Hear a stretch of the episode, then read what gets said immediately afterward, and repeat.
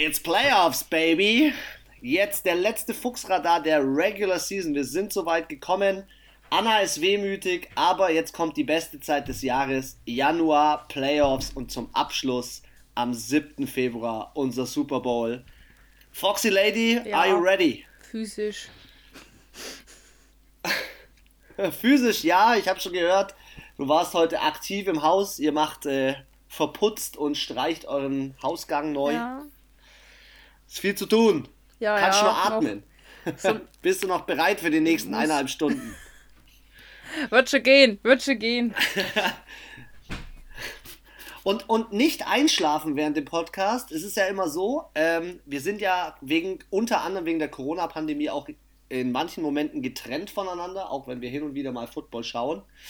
Aber die Anna hat sich äh, gedacht, heute Football im Liegen, ja, ist es richtig? So, so ein Sitzliegen. Also ich liege nicht, aber ich sitze auch nicht. Es ist so ein Flacken.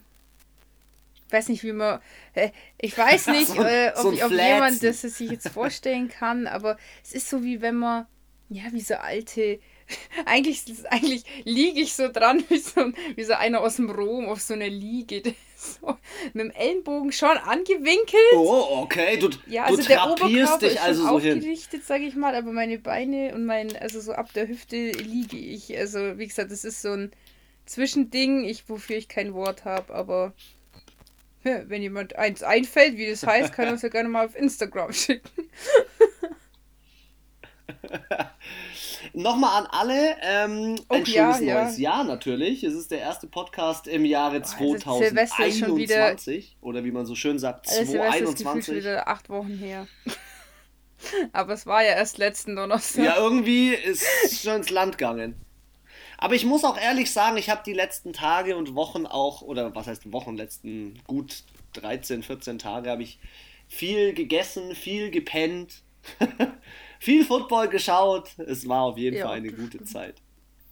Ähm, lass uns mal reinstarten mit folgender Sache. Wir haben ja festgestellt, dass wir immer wieder mal Themen ansprechen, die wir gar nicht zu 100% beantworten können. Und uns ist aufgefallen, oder vor allem mir ist aufgefallen, dass das Thema Zuschauer, in welchem Stadion denn jetzt Zuschauer sind und in welchem nicht, noch gar nicht so ausführlich besprochen wurde. Deswegen für euch nochmal so ein kleines Update, was während der Corona-Pandemie überhaupt möglich war und möglich ist aktuell noch.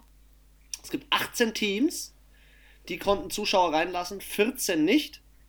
Die 14, die keine Zuschauer hatten, waren die Jets, die Giants, Seattle, Detroit, Vegas, New England, Philadelphia, Buffalo, Los Angeles, Chicago, Green Bay, San Francisco, nochmal Los Angeles, die Rams und die Chargers natürlich und Minnesota. Und sonst ging es zwischen 3000 Fans im Schnitt bis zu 27.000 Fans hoch. Und das finde ich, wie gesagt, nochmal interessant. Ich wollte es eigentlich nochmal kurz mit dir thematisieren, dass wirklich von 3% Auslastung bis zu 30% Auslastung alles mit dabei war. Teilweise in Hotspots. Also ich sehe hier von Jacksonville, Platz Nummer 2, 15.000 Fans im Schnitt. Tampa Bay, 14.500 Fans im Schnitt. Ich Miami. dachte in, Cali äh, also, äh, in Miami und in, in, in Florida geht's so ab. Da geht's so ab, dachte ich. Boah, ich muss. Ich höre nur gerade in den Medien überall die ich Zahlen muss sagen, steigen. Ich bin echt, also so Anfang der Pandemie, so im März, da habe ich es mir richtig hart gegeben, jeden Tag die Zahlen. Ich habe mir auch natürlich dann die äh, aus den anderen Ländern angeschaut und irgendwann hat mich das so frustriert und so traurig gemacht, dass ich gesagt habe, bist jetzt behindert, schau dir doch nichts an, was dich eh runterzieht. Also habe ich es dann gelassen. Und seitdem schaue ich auch nicht mehr. Und deswegen bin ich auch echt ziemlich äh, uninformiert, muss ich ehrlich sagen. Aber zu meinem Selbstschutz quasi ähm, gucke ich nicht mehr. Ich kriege es halt nur so durch die NFL so ein bisschen mit, so dass es halt anscheinend in San Francisco so schlimm sein muss, dass eben die 49ers ihr Heimstadion verlassen mussten. Also kann man davon ausgehen, dass es in Sogar genau, am letzten Spieltag das ist sogar in noch, dass es halt anscheinend in Kalifornien dann ziemlich übel sein muss. Irgendwo, das ist halt so meine Quintessenz aus der ganzen Sache, aber wie gesagt, ich schaue mir das nicht mehr so an und ich glaube aber im so im Mai, Juni war das eben, ich glaube in Texas war das so extrem, in Miami, in Kalifornien. In Texas war es auch extrem. Also jetzt mal nur die Bundesstaaten. Ähm, ja, das waren, glaube ich, so, also hauptsächlich halt, wo die auch halt viel Ballungszentren haben. Und das ist natürlich in New York und in Kalifornien und wahrscheinlich auch Washington da einfach die ganze, ähm, nicht, dass ich jetzt einen Schmarrn sage, ähm, East Coast? New York ist East Coast. Wo? Ja, genau, okay, nee, dann so die East Coast drunter war ja allgemein ein bisschen, das ist ja auch dicht besiedelt, sage ich mal. Und da ist natürlich, waren die Zahlen schon höher, aber gut, lang geredet. Also es, es war halt so, dass teilweise die Fans einmal im St ins Stadion durften, so wie in Washington. Da waren einmal 3000 Fans da. Und in Dallas waren insgesamt die Hälfte der Saison, acht Spiele die Fans da, mit im Schnitt 27.000 Fans. Finde ich schon krass. Und muss ich ehrlich sagen, sollte nächstes Jahr nicht so sein, finde ich schon so ein bisschen eine, ich will nicht sagen eine Wettbewerbsverzerrung, ja, aber unfair du hast halt gesehen, Kansas City hatte 13.000 Fans drin und das hat ihnen, denke ich, schon nochmal in dem einen oder anderen Spiel, da passen zwar, boah, ich weiß gar nicht, wie viel passen da rein ins, ins Arrowhead. Müssen wir auch mal rausfinden, aber ich sag trotzdem, ähm, es ist, finde ich, schon gewiss ein Risiko, was sie da gehen. Und ähm, was ich auch noch so krass finde, ist, die Regeln für die Playoffs haben sich ja jetzt verschärft, darüber haben wir ja schon gesprochen. Und dementsprechend ähm, wird es jetzt spannend, ob in den Playoffs da auch in die Stadien nochmal Fans Also ich finde es irgendwie. So viel ja, zu dem ich Thema. halt äh, sinnlos. Aber sprich, sprich. ja, also ich weiß ja, bei den Saints äh, waren, ich glaube, weiß gar nicht, ob am letzten Spieltag überhaupt. Äh, die haben, glaube ich, gar nicht zu Hause gespielt, aber wo ich, die letzten Male war, glaube ich, eh keiner da und davor waren es 3000 Zuschauer, wo ich mir denke, was ist das für ein Witz? Also ich glaube, da passen 70.000 rein, 3.000 Zuschauer dürfen rein. Die sind dann da irgendwie in einem Block ist dann ein Hanswurst oder zwei. Äh, dann kann ich es auch bleiben lassen. Und wie du auch gesagt hast, ich finde, da ist halt auch einfach das Infektionsrisiko. Weißt du willst ja auch feiern oder wirst dich ja für dein Team freuen, wirst deine Leute umarmen. Das ist ja auch nicht das gleiche Feeling. Also, das ist genauso, wenn man sagt, ja, dann schau halt mit zwei, dann schau halt mit äh, zwei Personen aus einem anderen Haushalt, dann schau halt da den Film an. Das ist ja dann auch wie im Kino. Nein, das ist nicht. Ist es nicht das gleiche. Und nur weil du im Stadion bist, ist es ja auch nicht das gleiche. Ich meine, die Stimmung fehlt trotzdem, finde ich. Und wofür mache ich es dann? Finanziell lohnt sich das ja überhaupt, überhaupt gar nicht. Ich muss die Toiletten trotzdem aufmachen. Die Putzfrau muss sie danach trotzdem putzen, egal ob da 30.000 oder 3.000 Leute in dem Stadion waren. Kosten-Nutzen ist daher auch nicht gegeben. Deswegen, und wie du sagst, ist das eine Wettbewerbsverziehung. Ich finde es auch nicht, ich finde es nicht fair den anderen Teams gegenüber, die das nicht dürfen oder vielleicht auch sagen, sie machen es nicht, auch wenn sie es könnten. Und ich finde auch entweder ganz oder gar nicht, aber hier so ein paar Sonderwürst finde ich irgendwie, weiß nicht, finde ich ein bisschen blöd. Ist wild, gell? Vielleicht für alle Browns-Fans nochmal ganz aktuelle News. Fünf Trainer sind für die Playoffs, so viel kann ich schon mal zu dem, wer den Sonntag nicht erlebt hat, sagen. Die Browns sind seit 18 oh, Jahren wieder in den Playoffs. ähm, fünf, fünf Trainer sind COVID, unter Covid-19-Verschluss. Das Spiel wird nicht verschoben und Special Teams Coordinator, äh, mir fällt gerade der Name leider nicht ein, steht leider nicht dran, ähm, ist äh, Head Coach und wird das Spiel leiten. Also spannende Geschichte. Aber so viel dazu, gleich rein in den 17. Spieltag. Wir hatten insgesamt sieben Spiele im frühen Slot, acht Spiele im späten Slot und ein Sunday Night. Yes. Ich glaube, ich bin richtig. Und der frühe Slot um 19 Uhr begann mit Detroit, Minnesota, die sich ganz Alter, schön geprügelt also haben. Was ich muss sagen, da das war, fand gewesen? ich mit das geilste Spiel von den 19 Uhr Spielen. also es ging wild, es ging, na, also Miami Buffalo war auch wild. Ja, aber das war ja, aber, das war ja anders ähm, wild. Aber Spiel, ich muss sagen, ich fand, äh, es gab an dem Spieltag allgemein drei, vier Teams, wo ich mir gedacht habe, ahoi, aha, kann man Football spielen? Was ist denn da passiert? Also die Lions, nachdem sie die letzten fünf Spiele wirklich mehr schlecht als recht gespielt haben. Die Vikings, fand ich, haben ja schon gut gespielt die letzten Tage, hatten aber halt auch nicht immer so das Glück auf ihrer Seite, beziehungsweise auch einfach saustarke Gegner. Aber hier, Alter, das war mal ein Division Game, wo ich mir gedacht habe, das war auf Augenhöhe. Also es ging ja 37 zu 35 aus. aber. Ja, uns ging die ganze ging Zeit hin und, her. her. Es war Detroit in Führung, Minnesota in Führung, die ganze Zeit. Und beide Quarterbacks haben gut abgeliefert. Kirk Cousins 127er Rating, Matthew Stafford 114er. Er hat wieder gespielt, obwohl er eigentlich ungefähr Aua an allen Ecken und Enden hatte und die Detroit Lions aus den Playoffs raus sind. Aber fand ich Also geil. man muss und auch sagen, das Ganze hat Minnesota ja gewonnen ohne ohne äh, ihren Star Running ja, Ohne Back. Devin Cook. Das finde ich schon. Ja, nicht nur das. Wer, wie ja? hieß der andere? Ah, Madison. Der ist ja auch der auch yeah, fett Alexander abgegangen, Madison. Alter. Also der ist ja trotz, also ich fand, man hat das überhaupt nicht gemerkt. Dafür Justin Jefferson, 133 Yards, Rookie Record, Bester über Rookie. 1400, glaube ich. In der ersten Saison ist ja. äh, NFL Hist. Warte, warte, warte, ich habe die, genau, NFL hab die History Record seit Super Bowl Era. Also, falls ihr euch fragt, was das immer. Most Receiving Yards by a Rookie Justin Jefferson mit 1400 Receiving Yards hat Anquan Bolden von den Cardinals damals überholt, hat Randy Moss überholt und hat Odell Beckham Jr. überholt, alle um die 1300, hat einen Rekord von 1998 eingestellt. Also muss dazu Ach, sagen, heftig. falls ihr mal also, das liest, mit äh, in Super Bowl Era, weil ich mir das auch kurzzeitig gefragt habe. Und zwar gibt es ja den Super Bowl nicht also die NFL und die Liga gibt es schon länger als den Super Bowl. Den Super Bowl hat man erst ein bisschen später eingeführt. Und wenn das heißt, in der Super Bowl-Ära, heißt es, seit dieser Super Bowl eingeführt wurde, gelten diese Rekorde. Es gibt aber auch welche, die sind noch älter und die sind dann quasi NFL History überhaupt. Und Super Bowl-Ära heißt es halt ab, müsste ich jetzt mal nachschauen, 1900 boah, 80 oder so wurde der, glaube ich, eingeführt. Da wurde dann auch die AFC und die NFC und etc. Da wurde es halt alles ein bisschen umge, äh, umgeschmissen und das bedeutet es, falls ihr euch schon mal gefragt habt, was das heißt. Gut.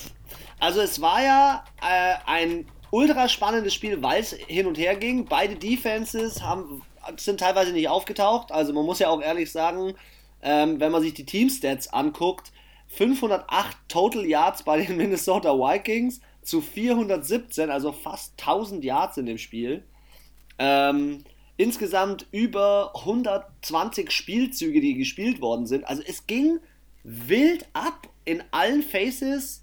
Und am Ende, Mai, Minnesota war 10 Minuten mehr am Ball und das hat es halt dann schon ausgemacht. Auch solche Sachen, dass du so einen, so einen überkrassen Rookie hast, ist halt einfach Gold wert. Also wie der, schau mal, wie der einen Adam Thielen, der eigentlich der Leader war in dem Team, in Schatten stellt. Justin Jefferson 133 Yards, aber auch Marvin Jones, was uns ja auch so überrascht hat, auf der Gegenseite mit 180 und zwei Touchdowns. Also ich muss sagen, ich fand krasses Spiel, also ich fand es ein heftig. unfassbar attraktives Spiel. Ich habe mich richtig entertained gefühlt, weil eben, wie du schon gesagt hast, voll dieses Football. Hin und Her und jetzt, ich weiß gar nicht, aber auch so, na gut, die Flaggen zeigen sie nicht so oft in der Red Zone, aber trotzdem Minnesota vier Flaggen, Detroit sieben, ist finde ich auch ein faires Spiel irgendwo und obwohl Minnesota zehn Minuten länger am Ball war, haben die Lions trotzdem so gut mitgehalten, auf 50 Prozent im dritten Versuch. Ich muss sagen, also ich fand es wirklich, da war alles dabei und ähm, es war ein geiles Spiel. Es hat zwar es, vor allem, es hat so, so Classic, fett langweilig angefangen, weil im ersten Quarter äh, wurde erstmal dreimal, äh, viermal hintereinander gepantet. also ja, so ja, erstmal genau, so fett lame ja. irgendwie und dann, also am Ende, also ich muss sagen, ich fand, das war wirklich, und das, was ich halt schön fand, war, eben Minnesota und Detroit auf keinster Möglichkeit irgendwie noch eine Chance auf einen, auf einen äh, Playoff-Platz gehabt und haben dann am letzten Tag sich nicht gedacht, äh, Drops ist klutscht, wurscht. Ja, wir schonen, wir schonen uns, uns, oder, oder wir so, machen gell? jetzt äh, so, so ein halbherziges Spiel. So. Du hast bei anderen Teams schon gesehen, dass so ein bisschen die Luft raus war, aber die haben nochmal richtig Gas gegeben. Deswegen Hut ab, Props an äh, Minnesota und an die Lions, dass sie am letzten Spieltag nochmal so ein wunderschönes Footballspiel gemacht haben. Passt ganz gut dazu. Nächstes Spiel. Die New York Jets haben gespielt gegen die New England Patriots und ich muss ja sagen, die haben sich eigentlich auch noch ein ganz nices Game geleistet, vielleicht die, die Daten und Fakten dazu. New England gewinnt das Ding am Ende mit 28-14. Äh, Newton macht vier Touchdowns. Ja. Äh, einen läuft er sogar selber. Zwei, nee, glaube ich. Einen oder zwei läuft er selber. Ich muss gerade noch mal schauen. Ich glaube zwei. Hä? Hier steht gar nicht, dass er einen Touchdown. Hier steht gar nicht, dass er einen Touchdown hat. Hä? Der ist doch eigentlich. Ja, okay, ich weiß nicht, wie es gerechnet wird. Ob das jetzt ein Rushing. Ah, Receiving Touchdown, oder? Wird es gerechnet? Ach so. Ja, Receiving ja, Touchdown. Er macht einen Receiving Touchdown. Er hat nämlich, er hat nämlich Philly ja, Special Also gespielt. er nicht, eigentlich hat. Von hat, Jacoby äh, Myers. Wie sich gedacht, den hole ich mir jetzt. den Spielzug.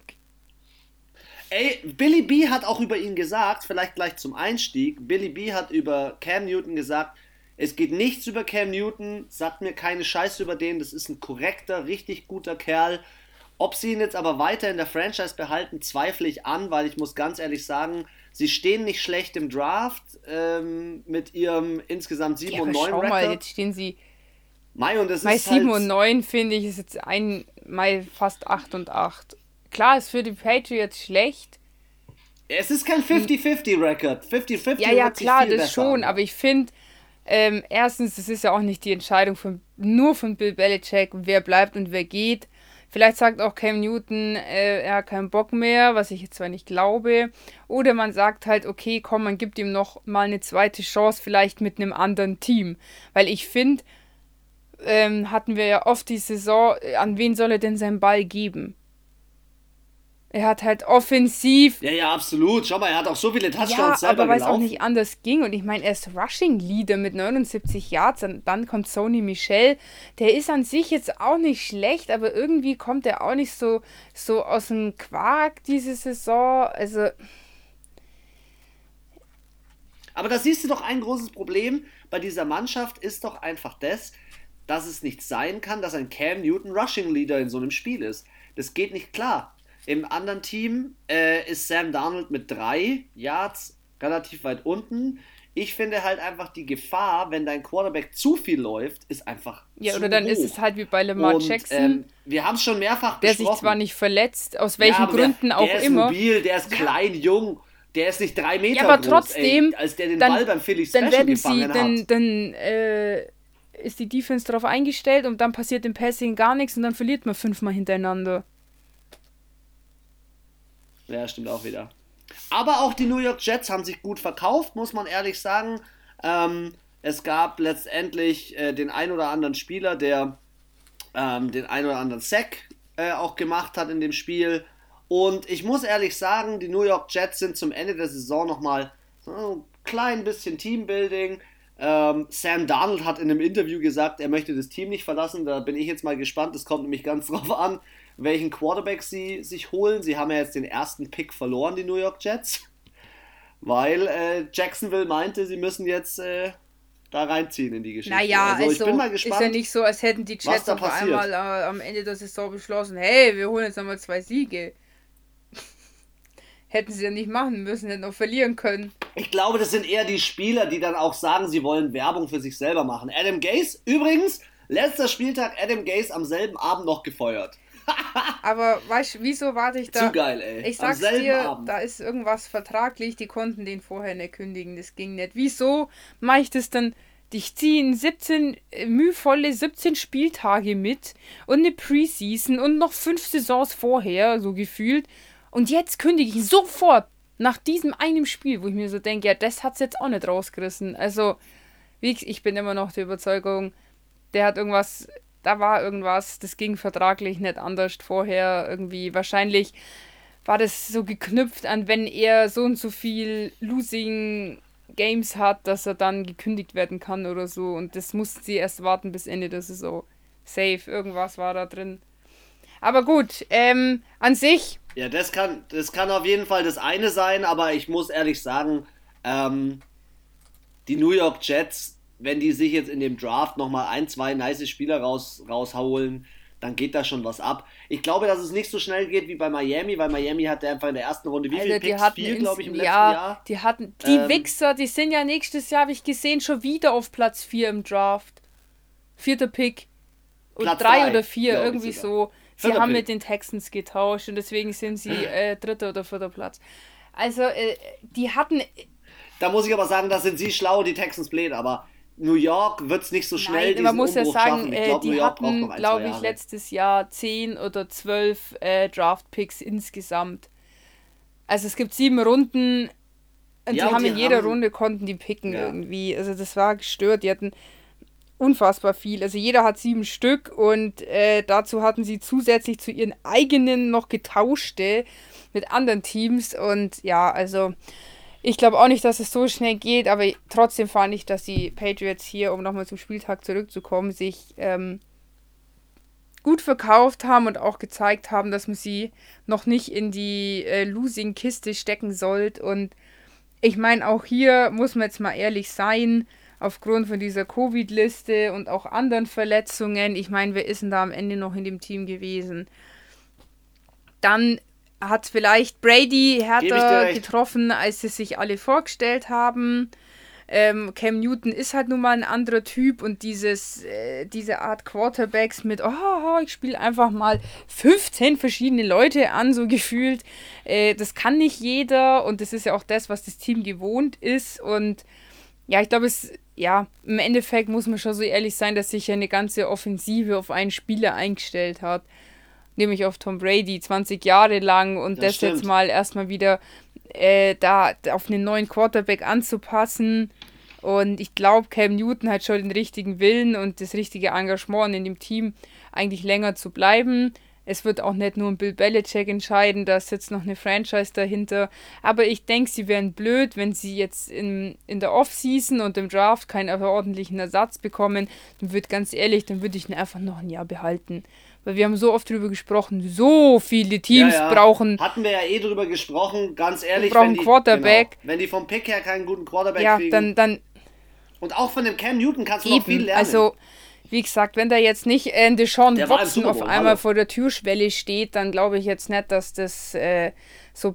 Ja, also ich finde, er hat trotzdem dafür, dass er gekommen, wie er gekommen ist, hat er einfach eigentlich schon eine gute Leistung abgeliefert. Und man muss halt auch so fair sein, offensiv und defensiv war es jetzt auch nicht das Jahr der Patriots.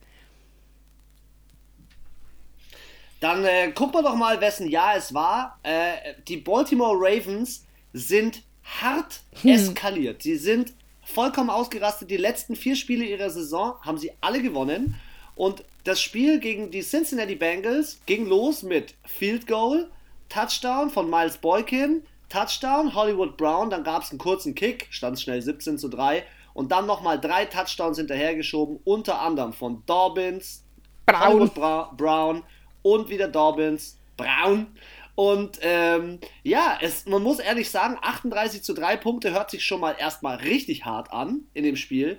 Wenn man sich dann aber anguckt, dass die Baltimore Ravens, Anna hat sie zufälligerweise. Nicht zufälligerweise, das ist pures Können. Vier? Reine Intuition. 400, 404 Yards Rushing, zwei Touchdowns, J.K. Dobbins. Also ehrlich, für die Playoffs, die sind ready.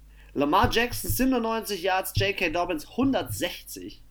Gus Edwards nochmal 60. Mark Ingram hat allein schon 39. Also krank. Was ging da ab? Ab der ersten Sekunde. Ja, das da war, also ich muss sagen, die, voll, die Bengals, die waren für mich so ein Team, da hast du gemerkt, zum Beispiel, da war die Luft raus. Also sorry, an dem Spieltag spielen die insgesamt Total Yards 200. Lag jetzt aber nicht, lag auch daran, dass ja. die Schau mal, das, schau mal das Receiving an. 48 Yards Receiving. Ja, also ich muss, na, man muss Was auch sagen, die Ravens haben auch eine gute Defense. So fair muss man auch sein. Aber ähm, viele Stars ja, aber es Defense, ist auch, es ist, man hat gemerkt bei den Bengals, die hatten jetzt einfach keinen Bock mehr. Also irgendwie so besonders Mühe haben sie sich irgendwie nicht gegeben. Dann noch zwei Interceptions. Ja, am dritten Versuch die sind 11 halt noch aufgetaucht. Also, das ist halt auch eine Sache von Ehrgeiz, meiner Meinung nach. Und. Ja, einer von neun. Ja, und das, Richtig, wie gesagt, ja. also Baltimore war eine Rakete an dem Tag. Also 404 Yards Rushing war übrigens Franchise-Rekord. Also gab es, glaube ich, so vorher auch noch nie. Und ähm, die haben natürlich schon rasiert, aber dass ich dann nur drei Punkte, also. Und so eng war jetzt die, Offen die Defense auch nicht gestanden, dass man da jetzt nicht vielleicht noch ein 2, 3, 4, also das hätte, die hätten auch 10 Punkte nochmal on top. Also die hätten jetzt auch 13 oder 20 Punkte hätten die schon machen können, wenn sie gewollt hätten, aber irgendwie, ja. Die haben sich mega aufgegeben. Allein du siehst ja schon, dass Brandon Allen nicht eine Antwort ist und auch kein Joe Burrow. Du hast hier einen Ballbesitz äh, von 40 zu 19 Minuten oder 40, ja, äh, 40,5 zu 19, äh, 19,5 Minuten. Da muss ich ehrlich sagen, das ist halt heftig. Zusätzlich haben die Baltimore Ravens in allen Statistiken, gehen die ab. Also wenn die, die waren viermal in der Red Zone, haben drei Touchdowns daraus gezogen. Das ist alles, das ist so ultra effektiv, was die ausgefahren Mussten sie haben. aber auch. Es ging aber letztendlich ja. bei den Ravens ja auch noch darum, wenn sie gewinnen, sind sie drin. Wenn Eben, sie gewinnen, sind also sie drin. Das und ist, wollte gerade sagen, das wollte ich auch gerade sagen. Bei den Bengals wusste halt, da passiert halt nichts mehr. Bei den Ravens, da ging es halt um die Wurst und die wussten, die muss, müssen jetzt gewinnen. Die, und da hat halt auch der Coach alles rausgeholt. Die hatten gute Laune, die waren gut drauf. Die haben gesagt, hey Leute, kann doch nicht sein. Wir waren letztes Jahr heißer Super Bowl-Kandidat und dieses Jahr ähm, redet niemand über uns und jeder sagt, na, muss man der MVP beweisen, dass er MVP sein kann oder geworden ist. So. Aber wie gesagt, also. Jetzt wird's spannend. Es gibt ja das Rematch von, von letztem Jahr. Mhm. Du weißt, was ich meine. Die Titans sind back und spielen zurück wieder gegen die. Äh ich finde aber auch dieses Jahr treten jetzt auch zum Ende der Saison die Ravens nochmal anders auf. Also vom Coaching her, von dem gesamten Teamgebilde her, finde ich, darfst du die Ravens nicht abschreiben in den Playoffs. Nö. Die Ravens und, und Playoffs sind Playoffs. Das ist eine andere, das ist wie nochmal eine neue Saison. Ja, man muss ja auch so fair sein. Das ist halt auch einfach, Playoffs ist einfach immer was anderes. Das kann man so jetzt nicht vergleichen mit der Regular Season. Und ich glaube, das gibt dem einen oder anderen schon einen extrem Motivationsschub, da teilzunehmen oder die Chance zu bekommen. Und ja, ich fand ja am Anfang des Jahres wirken die Ravens ein bisschen arrogant. Das ist ihnen dann auch vor die, auf die Füße gefallen, aber jetzt wirken sie auch mehr so als Team und als Einheit und nicht nur so, oh, wir, wir sind der MVP, wir sind Lamar Jackson. Nein, ihr seid jeder ein einzelner Mensch und zusammen seid ihr ein Team. Du kannst dich ja nicht auf den Ruhm von einem anderen ausruhen, also auf der Leistung. Da gebe ich dir recht. Absolut. Auf wessen Leistung, ich mache mal den frechen Übergang, sich die Tampa Bay Buccaneers aktuell noch ausruhen, ist Brady mit vier Touchdowns in seinem Spiel gegen die Falcons.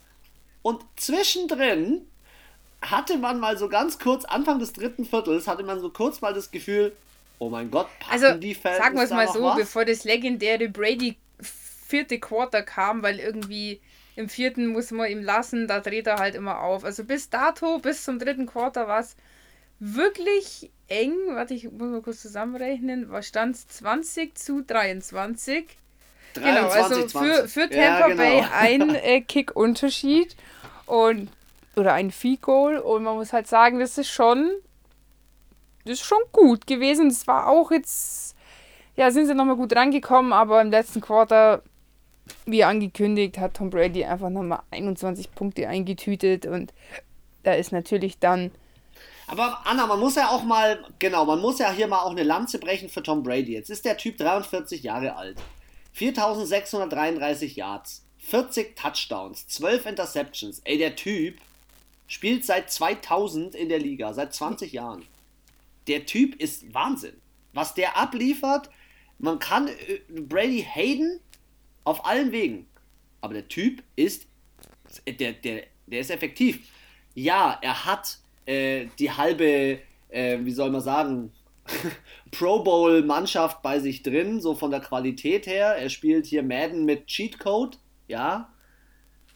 Trotzdem muss man ehrlich sagen, das muss man mit 43 nochmal Ja, voll. Also. Oder? Bin Nö, also wie gesagt, man kann ja persönlich von ihm halten, was man will, aber wenn man wirklich mal nur rein auf die sportliche Leistung schaut und dann auf sein Alter, gibt es andere Quarterbacks, die ja ein Eli Manning, der schon gar nicht mehr in der Liga ist, der schon gegangen ist. Und ja, oder auch andere Jüngere, die, die schon in Rente sind, sage ich mal. Klar, wie du schon gesagt hast, hier ähm, gut, Mike Evans ist raus, auch für die Playoffs. Oh ja. Wahrscheinlich, oder was war? Echt? Safe nee, wahrscheinlich habe ich gesagt. Nee, also ich habe ich hab, ich hab heute von der Info äh, meines guten Statistikcenters NFL Network, ich sag nur Game Pass, äh, mitbekommen, er hat sich ja in dem Spiel sein Knie überstreckt, hat durch, dadurch eine Verletzung im Knie. Alle hoffen jetzt gerade, dass es nicht allzu schlimm ist. Es ist aber irgendwie doch schon. Ja, gut, schauen wir mal, was die. Was so, dass er äh, bei der Knieverletzung. Ja, das ist, der hat sich schon was kaputt gemacht und gezerrt. Aber man sieht ja an den Ärzten in der NFL, die sind fancy unterwegs, wenn man Drew Brees anschaut fancy? mit seinen Rippen. Vielleicht das ist Dr. Frankenstein. Alter. also, das ist ja. doch nicht mehr normal. man muss das ist in keinem Sport normal. Als, als als fairer Fan, wenn man jetzt mal wirklich nur die NFL betrachtet, dann muss man auch sagen, Mike Evans ist ein krasser Receiver. Es ist seine siebte Saison mit über 100 Jahren, äh, mit über 100 Recept, nee, mit über 1000 Jahren. Ich sagen, 100 Jahre ist ja nicht so viel. und und ähm, ja, es wäre schade, wenn er die Playoffs verpasst. Tom Brady hat ja die Tampa Bay Buccaneers seit wann wieder in die ja, Playoffs? Auch schon länger her. Oh, ich glaube 2008 oder so. Auf jeden Fall ist es schon sehr, sehr lange her. 2005. Seit 2005. Ja. Äh, ach so, seit 2005 sind es elf Siege. Aber auf jeden Fall schon sehr, sehr lange her. Und ich sehe bei den Tampa Bay Buccaneers aber trotzdem irgendwie noch so ein Problem. Ähm, wenn er ausfällt, reicht Ant äh, Antonio Brown und Godwin Sollte aus? man meinen. Ja, es wird jetzt spannend. Sie haben ja im Super Bowl, äh, im Super Bowl, in den Playoffs die Was das Washington Football Team vor sich und da kann es Alarm in der D-Line geben. Er wird nicht mehr so viel Zeit in der Pocket haben. In dem Spiel, da haben wir es doch auch bei den der Red Zone gesagt, wie viel ja, Zeit aber, er hat. Was habe ich darauf gesagt? Also ich finde, jeder Quarterback hat so ein Steckenpferd, worin er extrem gut ist, wenn nicht sogar zwei. Brady rastet im vierten Quarter immer aus. Also den darfst du nie im vierten Quarter abschreiben. Und er ist, er bringt mit am schnellsten den Ball an von allen Quarterbacks in der Liga. Also er scannt das Feld extrem schnell und Stimmt, bringt den Ball ja. sehr schnell weg, was natürlich den Eindruck erweckt, dass er eine sehr cleane Pocket hat, aber wo andere halt äh, vier Sekunden brauchen, um den Ball anzubringen, braucht er halt nur zwei. Er ist unfassbar schnell. Und ähm, aber was ist mit der Defense von Tampa? Was ist mit der Defense? Hält die das durch? Die lassen, lassen 27 Punkte gegen Atlanta zu. Also ich frage mich, äh, Tom, Tom, Brady ist ein alter. Hase und äh, wenn jemand das drauf hat, Playoffs zu spielen und den Super Bowl zu gewinnen oder auch im Super Bowl zu spielen, dann ist es definitiv er, aber auch er ist halt der Einzige in seinem Team. Ich weiß nicht, wer von denen letzte, ja. ja. gut, Antonio Brown war auch schon in den Playoffs gestanden, damals wahrscheinlich mit den Steelers, glaube ich, oder? Ja, und Gronk Ja, auch. Gronk, okay, aber ich sag mal so, was ist die Mike Evans, Goodwin, Leonard Fournette, das sind jetzt nicht die, die da Ahnung haben. Und ich glaube, wenn halt 80% deines Teams nicht diesen Playoff-Druck kennen und sich halt, sag ich mal, drei Tage vorm Spiel immer noch zu, einfach nur noch damit beschäftigt sind, sich zu freuen, dass sie in den Playoffs sind, dann ähm, ja, ist, glaube ich, ist schwierig. Und dann hier in den Playoffs, wir haben hier die besten Teams, die Creme de la Creme. Also, die sind alle gut und jeder. Deswegen wird es spannend. Deswegen wird es spannend mit der Defense von Washington, äh, weil ich glaube, dass, wie haben sie es heute gesagt?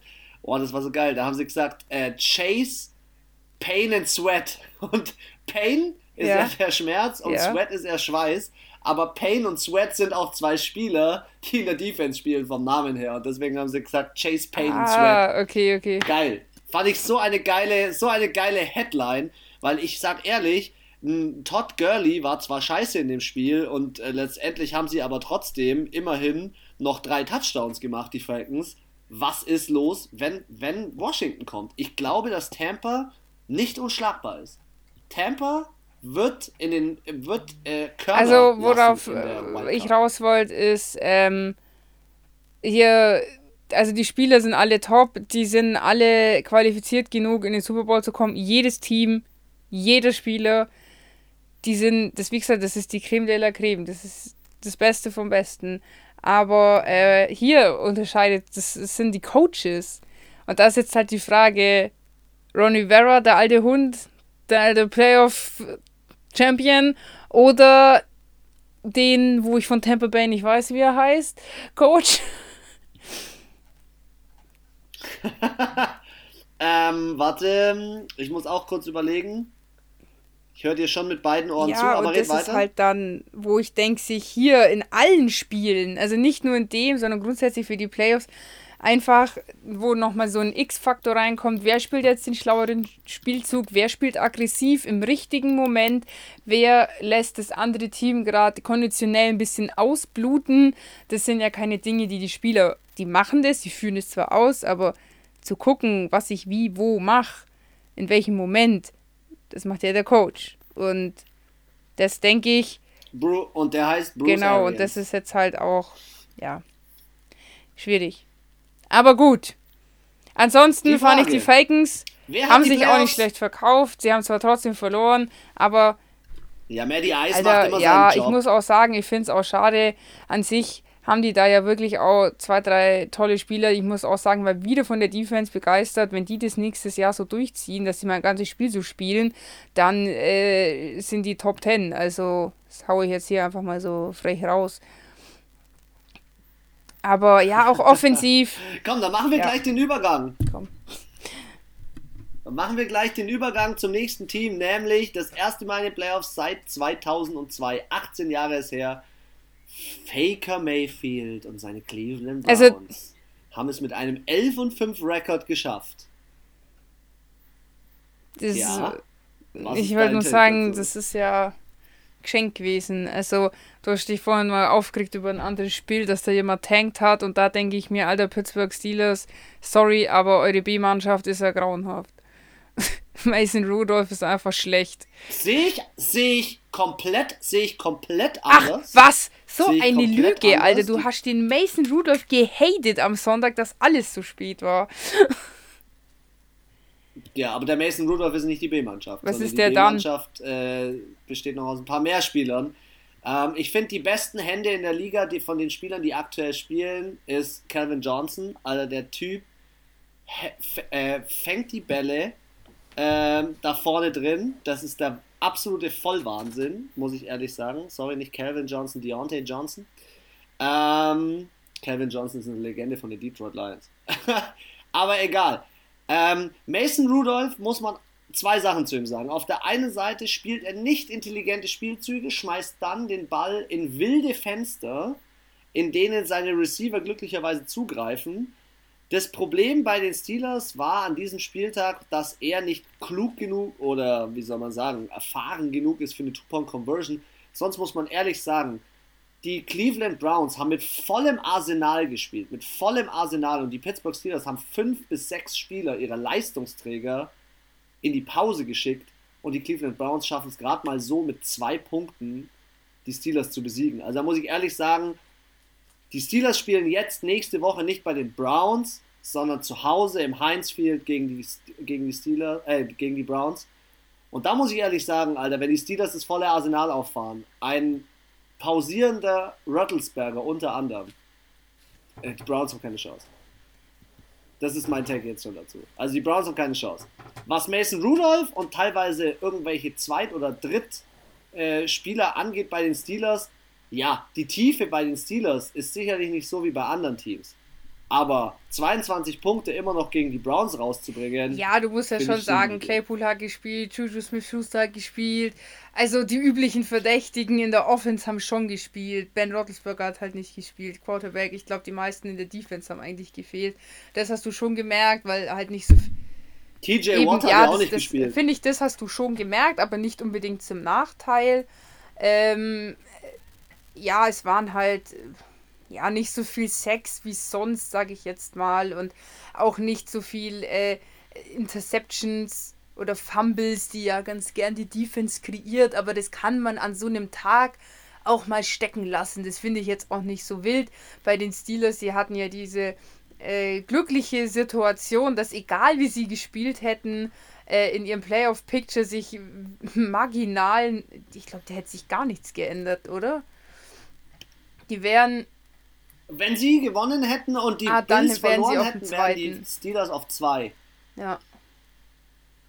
Ja, auf dem Gesamtranking. Aber letztendlich muss man ja sagen, ähm, man kann sich hier jetzt anschauen, Mason Rudolph, äh, also von den Yards kann er locker mit Baker Mayfield mithalten. Er hat sogar einen Touchdown mehr.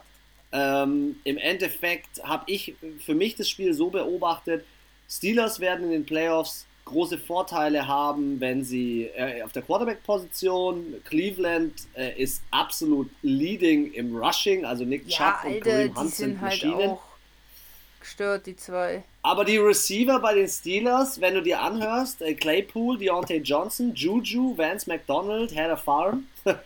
Ja, wo ich sagen muss, es gab dieses eine. Spiel, da bin ich so traumatisiert davon. Weite Pässe, also so richtig, so Hail Marys und so richtig weite Pässe, ich sage jetzt mal so über 20 Yards. Da ist der Ben Roethlisberger richtig schlecht. Aber nicht, weil seine, seine Wide Receiver rennen wie behindert und die machen und tun, aber der ist einfach schlecht geworfen. Und solche Skills nutzen dir halt in den Playoffs unfassbar viel. Also, wenn der einfach nochmal im Two-Minute-Drill am Schluss einfach nochmal den Luxus hast, dass du einfach mal zwei so fette Monsterpässe machen kannst und einfach mal in 10 Sekunden über das halbe Feld marschierst. Aber beim Ben Roethlisberger kommt da halt nur einer von 10 an. Das sage ich jetzt nicht so. Das ist, glaube ist, glaube ich, wirklich so, dass ich so eine Statistik mal gehört habe. Das ist halt echt nicht gut. Ich hoffe, er hat das geübt. Ja, man merkt, man merkt, man merkt, er wird alt. Man merkt, er wird alt. Also ich habe hier auch so eine geile Statistik heute mitbekommen. Warte mal. Von den äh, Spielern, die in den Playoffs sind. 2020 Playoffs mit Quarterbacks über 36. Wir haben Alex Smith, Ben Roethlisberger, Philip Rivers, Drew Brees und Tom Brady. Aaron Rodgers? Taugt mir. Also ich finde es cool, dass die alten, alten Jungs es nochmal reingeschafft haben. Aaron Rodgers ist, glaube ich, noch nicht älter als äh, 36. Wahrscheinlich ist er 35 und die Statistik Schau's haben sie extra so gemacht, dass er nicht mehr reingeht. Nein, Spaß. Ähm, ja, also auf jeden Fall, sorry, Ja, fand ich, hätten, hätten die Steelers es trotzdem auch noch machen können. Irgendwie war es dann, sie haben halt auch das erste Quarter gar keine Punkte gemacht, im zweiten sechs, im dritten drei. I'm so sorry. Ich erwarte auch, wenn da eben trotzdem die Offensivkanonen dabei sind, wie erwähnt, Chuchu und Konsorten, dann erwarte ich, dass da trotzdem ordentlich Feuerwerk abgeht. Und sorry, aber der Ersatz, äh, der Ersatz Rudolf.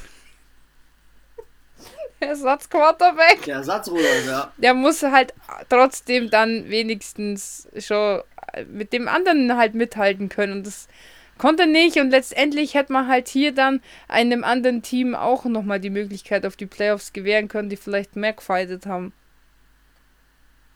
Aber die haben auch verloren. Wie zum Die haben auch Beispiel, verloren. Haha, wie zum Beispiel im nächsten Oh Spiel. Gott, das war der Bills ultimative Übergang, Alter. Gegen, gegen Miami und zu diesem Spiel kann ich mehrere Dinge sagen. Auf der einen Seite das Team, das am meisten hyped up ist in der AFC, sind die Buffalo Bills. Die sind sowas von on fire. Also Josh Allen, Junge, was du ablieferst, das ist eine Breakout-Season, das ist Wahnsinn. 56 zu 26 Punkte. Miami hat sich nicht hängen lassen in dem Spiel, fliegt aber mit einem Rekord von 10 und 5 aus den Playoffs raus. Und ähm, wie gesagt, Cleveland ist nachgerutscht, aber was ging denn in dem Spiel ab? Also man muss ja ehrlich sagen, 28 Punkte im zweiten Viertel und nochmal 21 im letzten von Isaiah McKenzie, drei Touchdowns hintereinander im zweiten Viertel. Ey, das, das, das Spiel ist komplett eskaliert. Und ähm, ja, auch, auch Interceptions mit Toe Drag Swag an der Auslinie. Also von der Attraktivität auch wieder eine richtig schöne Werbung für Football. Keine Werbung für Tua Tango Vailoa, der hat drei Hey, Interceptions war da nicht gemacht. aber auch der Punt-Return bei den Bills? Boah, ich bin mir nicht ganz Also sicher. die haben alles Warte mal. rausgeholt, äh, was ging. Also Ja, Punt Return Touchdown von Isaiah McKenzie. Ja. Also 84 Yards. bei 56 Punkte, jeder, der rechnen kann, der weiß, dass das offensiv schon ein Brett wäre. Außer du heißt Alvin Kamara und ballerst einfach mal sechs Touchdowns raus an einem Abend. Aber ansonsten, es waren unfassbar viel äh, Defensiv- oder Special Teams Touchdowns. Es gab das haben wir noch gesehen, am Ende der Red Zone insgesamt drei Defense-Touchdowns und die waren alle von den Bills. Also haben wir einfach jetzt mal gesagt. und ähm, die Bills für mich, auch mit dem Spiel haben sie bewiesen, die sind für mich wirklich mit am verdientesten in der AFC, aber eigentlich von der ganzen Liga im Super Bowl. Die sind für mich eins der besten Teams einfach dieses Jahr. In den Playoffs. Äh, Im Jahr, in den Playoffs, Entschuldigung. Und ähm, ich finde, die haben auch das ganze Jahr lang eine konstant gute Leistung abgerufen. Die haben zwar dreimal verloren, aber die dreimal, die waren jetzt auch keine Schande und da haben sie sich trotzdem gut verkauft. Ich finde, es ist auch immer ein Unterschied, wenn du verlierst, wie du verlierst. Hast du gekämpft, hast du gezeigt, dass du trotzdem Football spielen kannst oder hast du dich einfach, äh, ja, überrennen lassen und die wurden Sie sind einmal, sie sind einmal untergegangen. Einmal sind sie untergegangen gegen die Tennessee Titans, wenn du dich erinnerst, 42 ja. zu 16. Ansonsten Niederlage gegen Aber die sie Chiefs haben immer gefightet. 17 und Niederlage gegen die Cardinals. Heil Murray. Ja, aber sie haben, sie haben aber wie du sagst, sie immer, immer bis zum bitteren Ende gekämpft, nie aufgegeben, sich nie aufgegeben und auch angenehmerweise fand ich vor den Bills kein Trash dieses Jahr. Also kein, äh, der Spieler hat dieses und der Spieler hat jenes und Nutten und was weiß ich, äh, Drogen und Frauen schlagen und was da alles immer so alles in der Saison zusammenkommt, die auch das von Dix, der letztes Jahr noch übelst Stress bei den Vikings hatte, der passt da super rein, bricht gerade einen Rekord nach dem anderen, sei das heißt es jetzt Franchise Records oder auch äh, also in der ganzen Liga. Ja, also für mich die Bills ein super Team. Sind die, sind die Buffalo Bills für dich heißer als die ja. Chiefs? Ich glaube, also dadurch ja? für die, okay. und das ist das, was ich auch schon gesagt habe, ähm, für die Chiefs gibt es nur ein Ziel, ein Ziel, das ist nämlich Super Bowl. Die Buffalo Bills, genau, die Buffalo Bowl, Bills sind, haben jetzt schon alles erreicht, was sie wollten. Sie haben was geschafft, was sie seit gefühlt, emotional gefühlt, seit Milliarden Jahren nicht mehr erlebt haben. Und zwar, sie haben die Division, sie haben ja, die Division geholt, sie sind vor den Patriots, das ist das Geiste für die überhaupt. Ja. Das ist schon, das ist schon Super Bowl. Absolut. Die haben schon den Super Bowl gewonnen, emotional gesehen. Alles, was jetzt kommt, ist nur noch Gutzel. Das ist nur noch extra on top. Aber die Fans, jeder ist einfach zufrieden, dass sie sagen können, boah, ja, nach Bills hunderten Mafia, von Jahren sind wir jetzt heiß. mal Division Leader. Und das war auch das, was sie den Miami Dolphins gezeigt haben. Wir sind der Boss in der Division. Hinsetzen. Hinsetzen jetzt. Ja, ich finde auch diese Sache mit dem Franchise-Quarterback, dass sie da in Josh Allen jetzt mal jemand gefunden haben, der wirklich da abliefert. Du merkst es ja in manchen Franchises, wo die sich immer schwer tun mit ihrem Franchise-Quarterback. Ich finde, er passt da ich finde gut er rein. sympathisch. Er macht 4500 Yards. Sympathischer Kerl. Sie sind seit 1993, haben sie den besten Playoff-Seed, den sie jemals hatten. Also ich muss ehrlich sagen, ich bin begeistert von den Bills und es macht Spaß, ja. ihnen zuzuschauen. Ja, und ich wünsche ihnen, dass sie in den Playoffs jetzt. Äh, hey, ich finde, die wirken sehr harmonisch, die Bills, so im ganzen Team. Also Defense, Offense. Und ähm, die fallen dieses Jahr nur, nur positiv auf. Aber man muss auch fair sein. Ja, wer nicht so positiv auffällt. Sagen, muss aber so fair sein. Ja, sie hatten auch. Und das trennt halt dieses Jahr wirklich extrem die Spreu vom Weizen. Sie hatten kaum Verletzungen, ganz, ganz wenig wenig Covid-Stress, wenig Corona-Struggle, ähm, haben sich immer die Regeln gehalten oder wurden auch nicht erwischt. Kann ja auch so auch sein. Und ähm, ich glaube, das macht schon was aus, ob du halt wie San Francisco in ein anderes Stadion musst oder wie die Patriots dann halber äh, deine halbe Defense von Anfang an fehlt oder ob du halt einfach glimpflicherweise irgendwie ganz gut durch die Saison gekommen bist. Da bin ich voll bei dir. Also, wir haben ja vorhin das Thema Wettbewerbsverzerrung gehabt. Ich finde schon, das hat alles Einflüsse, auch das Thema Verletzungen und das passt ja zu dem, was bei unserem nächsten Ding passiert ist. Die zwei Leistungsträger, Dallas Cowboys gegen New York Giants, die zwei Leistungsträger Dak Prescott und äh, Saquon Barkley waren raus und hier gab es noch einen, einen um die Playoffs-Fight, will ich es mal nennen. Dallas, wenn sie gewinnen und Washington verliert, sind sie drin. New York, wenn sie gewinnen und Washington verliert, sind sie Ah, drinnen. Aber dazu muss ich sagen, Ja, und Andy Dalton hat. finde ich immer gegeben. schwierig, wenn du Schützenhilfe brauchst. Also wenn du nicht mehr aus eigener Kraft in die Playoffs kommst, sondern nur wenn der verliert. Und sein Pferdchen darauf zu setzen, dass jemand verliert, Ja, der ja. auch in den Playoffs stehen könnte, ist immer. Nee, blöd. Ja, ist nicht so geil. Letztendlich, wie ist So wie das letzte Jahr. Die Giants haben am Anfang. Ja, stimmt, du hast es so gesagt, gell? Die Giants haben eigentlich ganz gut losgelegt, Touchdown gemacht, Cowboys nur einen Kick, New York wieder ein Touchdown, Cowboys nur einen Kick, New York wieder ein Touchdown, Cowboys nur einen Kick. Es stand 20 zu 9 zwischendrin. Man muss ehrlich sagen, man dachte lange Zeit, dass New York die Sache sicher über die Bühne bringt. Am Ende war es dann doch noch Siki Elliott nochmal mit einem Touchdown und Greg Sörler mit einem Kick, aber ja, New York gewinnt das Ding am Ende und hat halt wirklich, wie soll man sagen, sie haben gemerkt, was das Problem bei, äh, bei den Dallas Cowboys ist. Und das ist nicht nur Andy Dalton, das ist auch ein Ezekiel Elliott, der 42 Yards läuft auf 14 Versuche. Also Nicht ich nur das. halt, er ist knapp an dir den mal- 1000 schau dir mal den- vorbeigeschrammt und das Andy Dalton hat für ihn. 48, der hat noch 6 mehr als sein Star Running Back. CD Lamb 3. Was soll das? Ja, Und dann Dalton ja du, sieb- aber CD Lamb ist ja ein Receiver. Ja, okay, aber genau. dann noch äh, sie, im Receiving 43 ist jetzt auch nicht die Bombe und Andy Dalton 47 Passversuche. Sorry, Bro, das ist einfach zu viel. Und Daniel Jones auf 25. Davon 17 angekommen. Die waren einfach Ja. offensiv besser und die Defensive von den New York Giants ist einfach besser als von den Dallas Cowboys. Und ich hab's dir gesagt, Absolut, 6 ich hab's dir gesagt am Sonntag. Es hat Es gescheppert. ist, die Dallas Cowboys sind nicht mental, psychisch in der Lage, so ein Spiel zu gewinnen.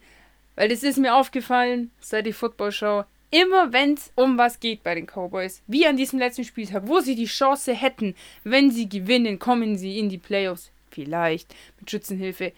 Verkacken sie es. Letztes Jahr standen sie Aber du hast in, in Dallas ein legendäres Team, Anna. Du hast ein legendäres Team bei dieser äh, in, oder eine legendäre? Franchise gehabt, die schon richtig Ja, viel hat- gewonnen hat. hat. Wie kann es sein? Ist es nur der hat. Coach? Das ist so lang her. Ich kann mich doch nicht immer auf mein. Die Steelers stellen die sich hin und sagen: Oh Mai, wir haben ja 2000 irgendwann mal einen Super Bowl gewonnen. Das ist ja schon. Das ist, was weiß ich, wie lange ist bei den Steelers her? 15, 20 Jahre, ich weiß es nicht. Bei den Cowboys ist es doch schon 30, 40 Jahre her, dass die den letzten Super Bowl. Team America gibt's nicht mehr, weil es auch dieses America von damals nicht mehr gibt. Auch das America hat sich geändert. Und wenn ich ich kann mich doch nicht immer auf meinen alten Lorbeeren ausruhen.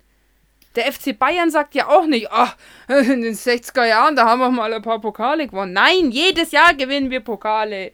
Und da stellt sich auch kein Fußballverein hin und sagt, das ist ich, der HSV, Alter, in der zweiten Liga. Ja, aber vor, vor 40 Jahren, da haben wir mal deutsche Meisterschaft gewonnen. Sagt jeder, ja, das ist auch schon 40 Jahre her. Ja. Also, das ist das bei den Cowboys. Die ruhen sich immer auf ihren alten Erfolgen aus. Da bringen deine fünf Statuen, die da am Eingang stehen, oder vier, wie viel es sind, auch nichts. Weil die Leute sich daran satt gesehen haben. Ist mir übrigens auch aufgefallen, wie sehr nimmst du noch dieses ähm, Rassismus sollte enden, dieses ganze Rassismus-Thema in der NFL war, so nach einem, nach einer Saison.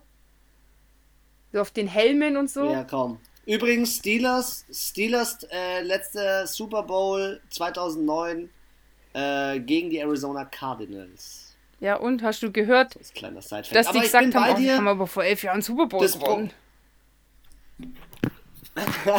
hey, hast du schon mitbekommen, dass, ähm, pass auf, der, ähm, der Offense Coordinator, wir haben uns ja über ihn unterhalten, äh, Jason Garrett. Mhm.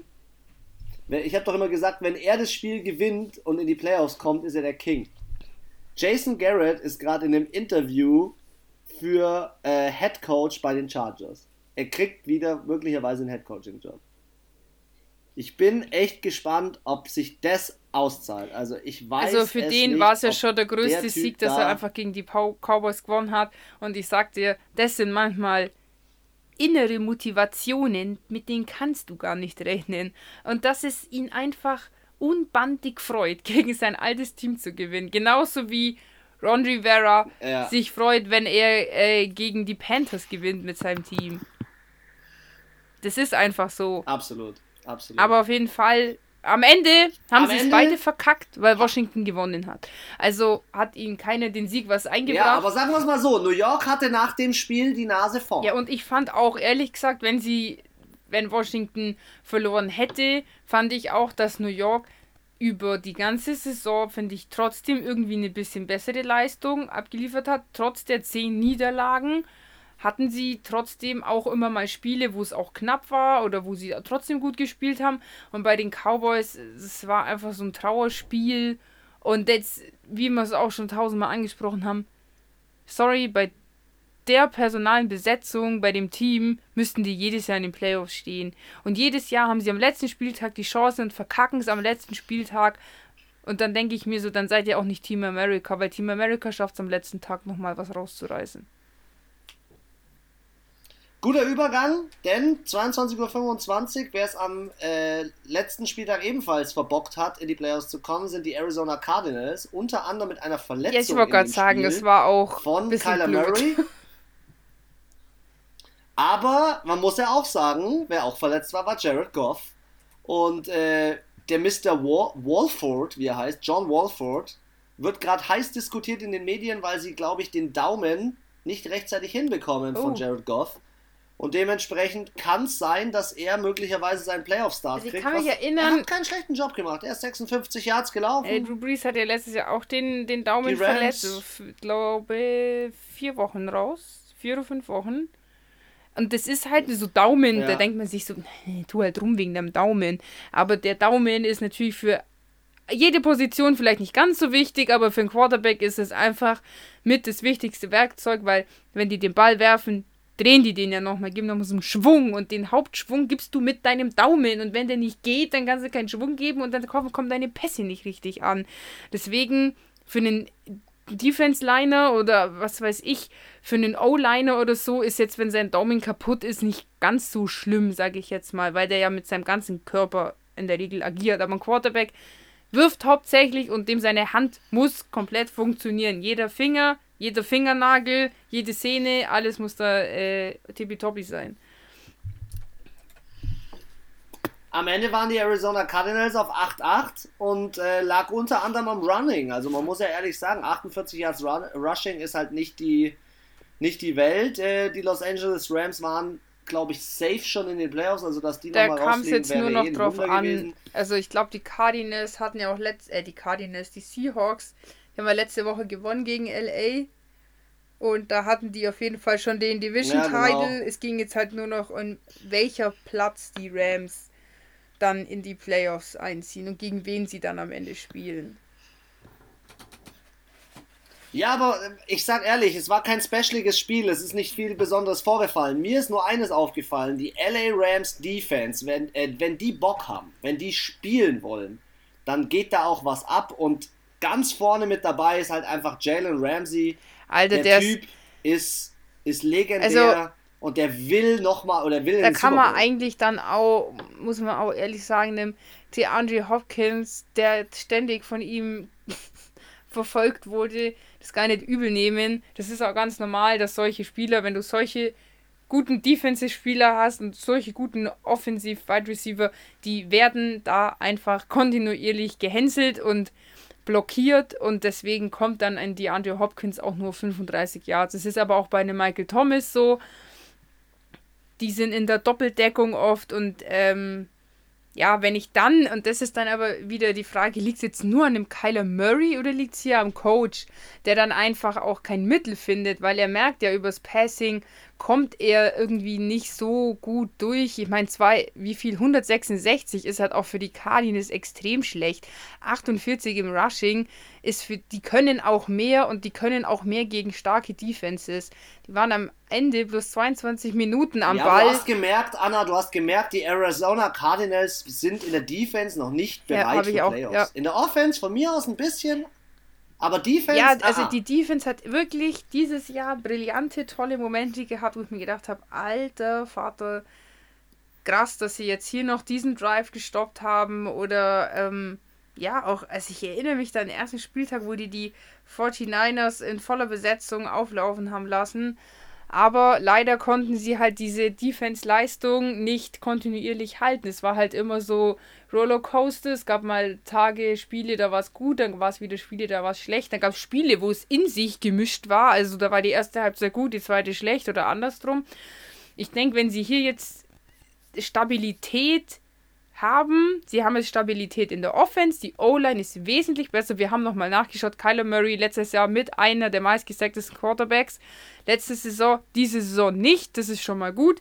Sie haben DeAndre Hopkins. Sie haben auch andere Waffen in der Offense. Sie haben Kyler Murray.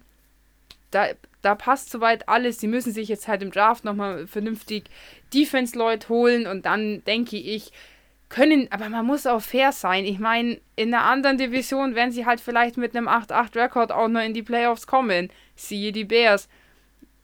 Es ist halt auch eine unfassbar starke, also Division. starke Division. Also du hast hier die Rams, die genau, Seahawks. Du hast eine starke Division, aber du hast auch Anna, du hast als Gegner auch die Rams und du hast Aaron Donald. Ja, und da muss man ehrlich sagen, egal wie stark die Division ist, wenn dir Aaron Donald gegenübersteht, ich gebe euch nur den Tipp, schaut euch Hard, äh, Hard Knocks an. Für alle da Leute, seht ihr einfach mal, was der Typ für ein Game Viech ist. Besitzen. Und ich kann es nur ans Herz legen. Ähm, also du siehst, dass die Arizona Cardinals, lange Rede, kurzer Sinn, echt noch ausbaufähig sind und ähm, ja, die Playoffs nicht geschafft haben. Wer die Playoffs aber geschafft hat, sind die Seattle Seahawks. Mit einem Rekord von 12 und 4. Sie haben das Spiel ganz knapp gegen Also San das Spiel, gewonnen. sorry, das war eine Qual. Und da finde ich auch wiederum San Francisco ja, aber San Francisco, Respekt nochmal an San Francisco, ihr fightet echt um euer Leben, ihr macht einen niceen Job. Ähm, die äh, Seattle Seahawks haben mit zwei Kicks gestartet, dann kamen drei Field Goals von den San Francisco 49ers. Also, also du, bis, zum, bis gemerkt, zum dritten Viertel war Defense-lastig war nur, nur, nur, ja. nur, äh, nur drei Punkte von beiden Teams. Im letzten haben sie Trotzdem Gas geben, aber merkst du, dass Russell Wilson eine Maschine ist.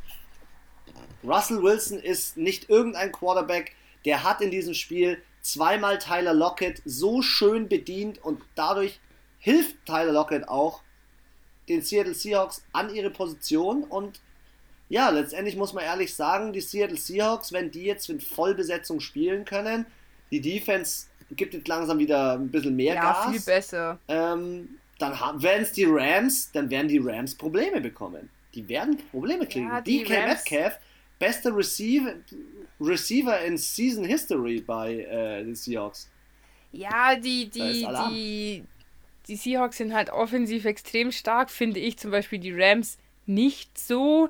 Ich finde auch Goff ist jetzt nicht so dieser Power Quarterback, der auch so, so ein Leader ist und der hier Anweisungen macht und der auch mal der sieht halt nichts. Sorry, aber manchmal denke ich mir bei dem Goff, da tut sich eine Lücke auf vorne in der O-Line und ich denke mir so, lauf halt, lauf und er guckt und guckt. Und dann schmeißt er den Ball weg. Ja, aber Anna, der ist wie Rattlesberger, der ist riesig, der Typ, nicht so mobil und da würde ich auch nicht laufen, weil die Verletzungsgefahr Ja, aber der ist doch keine 50. Ist. Das verstehe der ich. ist Mitte 20 oder Ende 20. Nein, das nicht, aber schau mal, er hat die Daumen schon kaputt ja, gemacht. Den hat er nicht kaputt gemacht, weil er gelaufen ist. Sag, sag also was, du wirst kaputt gemacht, wenn du stehst und du Am wirst Ende kaputt gemacht, wenn du läufst. Sagen, Goff war im Super Bowl und Goff war, Anna, Goff war im Super Bowl und er war nicht ohne Sorry, ein guter Quarterback, der läuft für mich einfach. Wenn ich sehe, dass deine Lücke ist, dann muss ich nicht, nicht wie Lamar Jackson wegen jedem Pups laufen. Nein, das nicht oder wie ein Hill, der schon eingeplant wird, dass er läuft, wenn der Quarterback ist. Aber es geht darum, wenn sich eine Lücke auftut und alle meine Wide Receiver, jeder ist besetzt in der Offense, ja, dann muss ich halt laufen. Und dann geht es um drei Kack-Yards, da kann ich doch mal zu der scheiß Linie laufen, Alter. Aber nein, er wirft den Ball weg, dritter Versuch, das gegnerische Team kommt dran. Sieben Punkte, das passiert. Und deswegen ist die Offense für mich nicht so stark wie ein ja, Russell Wilson. Er ist. Er, weil der läuft, wenn er sieht. Absolut nicht. Er ist ein mittelmäßiger Quarterback. Er ist äh, absolut im Mittelfeld. Es gibt weitaus schlechtere als Jared Goff. Es gibt weitaus bessere. Dieses Jahr sehe ich die Defense, so wenn man die Phases anschaut, ist einfach die Defense besser als die Offense ja. bei den Rams und die Defense rettet sie auch mal gerade jetzt schön in die Playoffs rein. Aber wir äh, sind ja bei den Seahawks gegen San Francisco. Wie gesagt, nochmal größter Respekt auch an CJ Bafford Ey, der hat 25 von 37 angebracht als dritter Quarterback, hat, hat Mullins abgelöst sozusagen. Ähm, auch George Kittle hatte wieder Bock, aber sie sind gebeutelt. Die San Francisco 49ers müssen sich neu aufstellen. Da muss jetzt auch in Kalifornien das ganze Infektionsgeschehen mal abflachen. Ja. Ähm, es kann nicht sein, die waren über Weihnachten und Silvester. Ich weiß gar nicht, ob die Spieler heimgeflogen sind. Man muss ehrlich sagen, es ist schon. Die San Francisco 49ers, für das, dass sie letztes Jahr im Super Bowl waren, werden gerade mit Thors Hammer ge ja, geschlagen. So. Ähm, und äh, sie tun mir ehrlich gesagt ein bisschen leid. Also, da in dem Spiel dann noch 23 Punkte zu machen und sich reinzukämpfen. Also ich muss ja. auch sagen, auf die ganze Leistung der 49ers, sie haben immer noch besser gespielt als die Hälfte von der Hälfte von der, der Saison, jetzt gerade ist noch richtig rausbekommen, als die Hälfte der anderen Teams diese Saison so rum. Also gibt es viele andere Teams, ja. Äh, die wesentlich schlechter gespielt haben und die entweder genau das gleiche oder ein schlechtes Rekord haben und nicht ansatzweise so viel durchmachen mussten, sage ich jetzt mal, wie die 49ers. Und dafür spielen sie immer noch geilen Football, bringen eine geile Stimmung rein und rasieren am Ende nochmal. Und wie gesagt, mit drei Punkten Abstand zum Playboy. Äh, Playboy. Playoff. Zum Playoff äh, was Kandidat. Ja, was, Alter? Im Gegensatz zu anderen habe ich heute schon wie Thor seinen Hammer geschwungen, Alter, an der Wand. Und es ist schließlich auch Komm, schon 9 Uhr abends. Also ist es nicht so, dass ich jetzt erst gerade aus dem äh, Traumland erwacht bin, meinen Kaffee gerade geschlürft habe und mir denkt, gemütlich aus 10 Uhr mache ich mal Podcast. Sondern ich mir hundertmal überlegt habe, ob ich sage, Chris, können wir das nicht morgen machen? hey, ähm, mein persönlicher MVP hat abgeliefert mit 35 zu 16. Er hat zwar nicht. Äh, er ist gerade keine überkrassen Stats rausgehauen, aber wenigstens vier Touchdowns. Hat sein letztes Spiel gewonnen. NFC Champions Green Bay Packers und Green Bay Packers haben seit Jahren, habe ich auch heute erst mitbekommen, das erste Mal ein Playoff-Spiel wegen ihrem Ranking immer zu Hause. Also sie sind immer das besser platziertere Team und wenn es darauf ankommt, werden sie immer zu Hause spielen. Aber gegen wen haben sie gespielt? Chicago Bears, die trotz ihrer Niederlage und einem 8-8-Rekord Ich kann sagen, die hatten halt die, die glückliche, die göttliche Fügung, dass im Endeffekt äh, sie nicht gewinnen mussten. Sie haben halt dann in der Saison. Aber ich find's krass, dass die drin sind, ey. Also. Also die NFC wow, ist ja dem. Die Chicago Bears hatten auch so eine Rollercoaster. -Season. Nee, das war eigentlich nur eher so ähm, quasi der, die, der umgedrehte, äh, das umgedrehte Bergfest. Also sie waren voll gut. dann sind sie in der Mitte das ist so übel abgestürzt und dann sind sie wieder hochkommen. Also das war ja einfach nur so eine Talfahrt, die die hatten. So fünf Spiele am Stück hintereinander verloren, alle davor gewonnen, fünf verloren, danach wieder alle gewonnen. Die hatten halt nicht dieses Harakiri, also, so wie andere Chicago Teams, so Bears. zwei gewonnen, eins verloren, drei gewonnen, zwei verloren. Nein, das war einfach straight. Gewinnen, verlieren, gewinnen. In so schönen Blöcken. Was ich schön finde ja auch, ist, dass Mitch Trubisky sich irgendwie da wieder in die Front reingespielt hat. Ähm, dass äh, ja in dem Team einfach, ich glaube, wenn sie sich jetzt hier im Draft noch ganz gut was holen, dass da auch was möglich ist in den Playoffs bin ich eher skeptisch mit der Leistung, die sie da letztendlich ja, an den und sie ballern legen. halt auch mal gleich gegen die wenn Saints, die, also... Ja, wenn man die Packers anschaut, muss ich ehrlich sagen, Devontae Adams ist einfach für mich der aktuell spielend beste Receiver. Hat 18 Touchdowns in 16 Spielen, 1374 Yards, der Typ mega geil. Also nur in Yards, glaube ich, wird er überholt. Jetzt lass mich mal ganz kurz die Statistik checken. Ich glaube, er wird in, in Yards nur überholt von Stefan Diggs, oder? Nee, äh, Travis Kelsey und DeAndre Hopkins sind noch vor ihm. Wie viel hat er? Trotzdem muss man ehrlich sagen, also. Wer? Wen Devontae Adams? Devontae Adams hat 1300. Ja gut, also wenn man jetzt mal Justin Jefferson äh, dazu zählt, weil er ist ja immerhin noch ein Spieler, auch ein Rookie, aber ein Spieler hat der ja zum Beispiel jetzt auch mehr. Ja, der ist Platz 4. Warte mal, warte mal, warte mal. Lass mal, lass mal lassen, lassen Sie mal kurz gucken. Ja, genau, der, mit dem ist er zusammen Platz 4, glaube ich sogar. Also, ich muss ehrlich sagen, die Packers sind ready für Aber die Playoffs. Und ich finde, die Story von, von Aaron Rodgers taugt mir einfach, weil der bringt 24, äh, 19 von 24 Bällen an, macht vier Touchdowns, fast ein perfektes Passer-Rating. Und ähm, am Anfang der Saison überall der Talk mit wegen dem anderen Quarterback, wegen John Love. Also, ich finde es nice, wie er seine ganzen Spieler Aber einsetzt. Und, vielleicht ähm, ja, war Packers, das ja auch äh, ähm, vom Coach, klingt ein bisschen böse und gemein, aber auch so ein bisschen, vielleicht hat er ja diese Info so ein bisschen gestreut, weil er weiß, dass der Aaron Rodgers halt, es gibt, jeder braucht ja anders Druck und manchen reicht es nicht, wenn man sagt, du musst diese Saison gut spielen, sondern die brauchen halt das vielleicht, dieses Unterbewusst, so, dass jemand ihnen sagt, ja, du bist ein alt und vielleicht wirst du bald abgeschrieben und dann rattert es bei dir und dann sagt er so, nein, bin ich nicht. fickt euch, ich krieg das jetzt, ich, ich rasiere euch, weißt du, so Challenge Accept, so Barney Stinson-Style.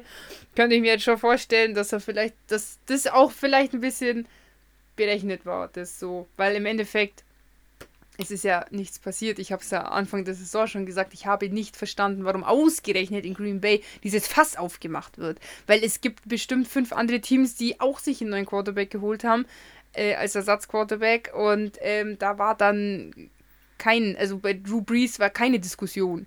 So, oh, der muss seine letzte Saison, jetzt muss er sich nochmal anstrengen, weil jetzt kommt ja 50-50 äh, James Winston an. So.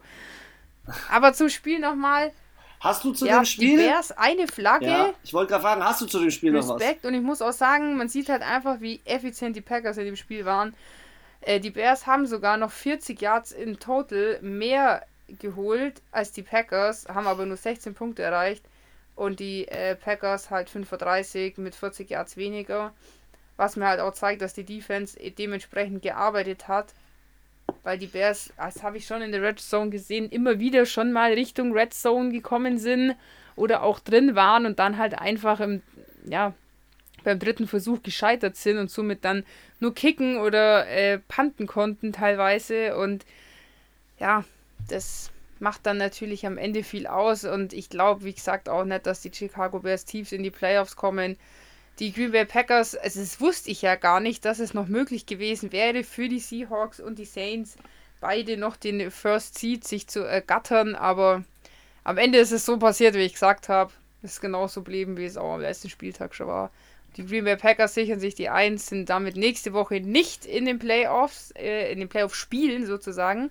Erst übernächste Woche. Sie haben eine Bye-Week und äh, können sich ganz entspannt von der Couch aus anschauen, was ihr ähm, ja, Gegner tun wird, auf den sie dann treffen.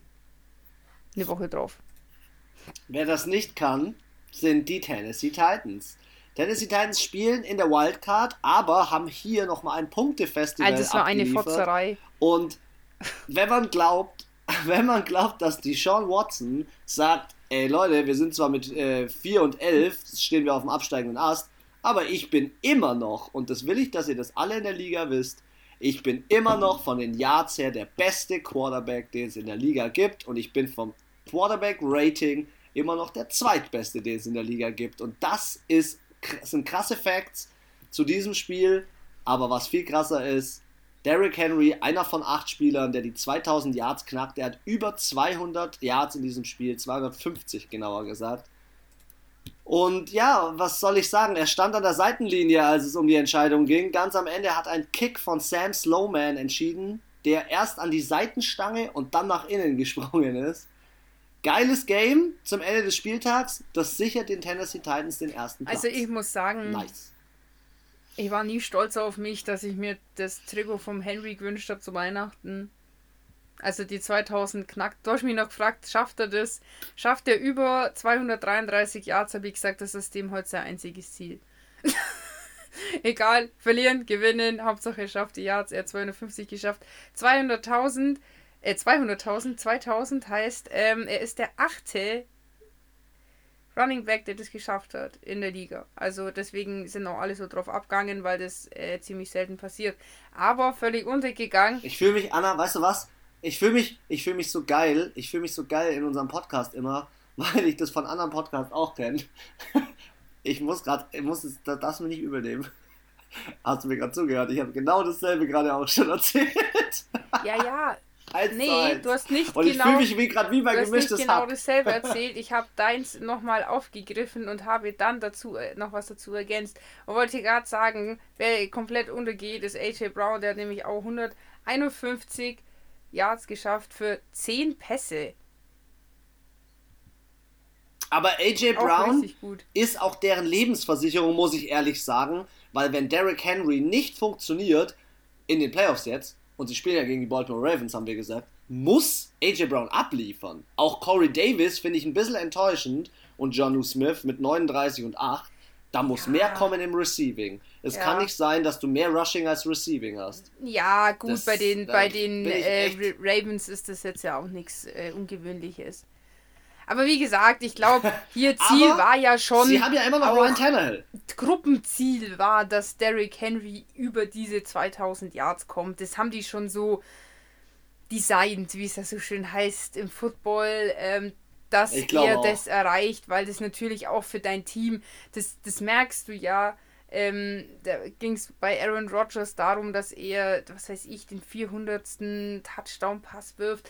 Und dann sprechen die sich vorher schon ab, die Wide Receiver, hey, und ja, das ist jetzt der, der 398. Äh, jetzt nur noch zwei Stück. Und dann rasten, die rasten alle aus. Das ist, Natürlich schaffst du diese Leistung als Einzelperson in dem Moment, aber dein ganzes Team feiert dich mit und es ist ein Aufschwung vor den Playoffs, der ist unbezahlbar. Aber jetzt haben wir so viel Schönes über die Titans gesprochen, auch die Texans, muss ich sagen, ich war überrascht. Am letzten Spieltag fällt ihnen auf, ahoi, wie bei den Lions, wir können ja äh, Football spielen. Und auf einmal funktioniert die Defense, auf einmal funktioniert die Offense und wir reden nicht von Deshaun Watson, weil der hat schon das ganze Jahr funktioniert. Das war der einzige, der funktioniert hat.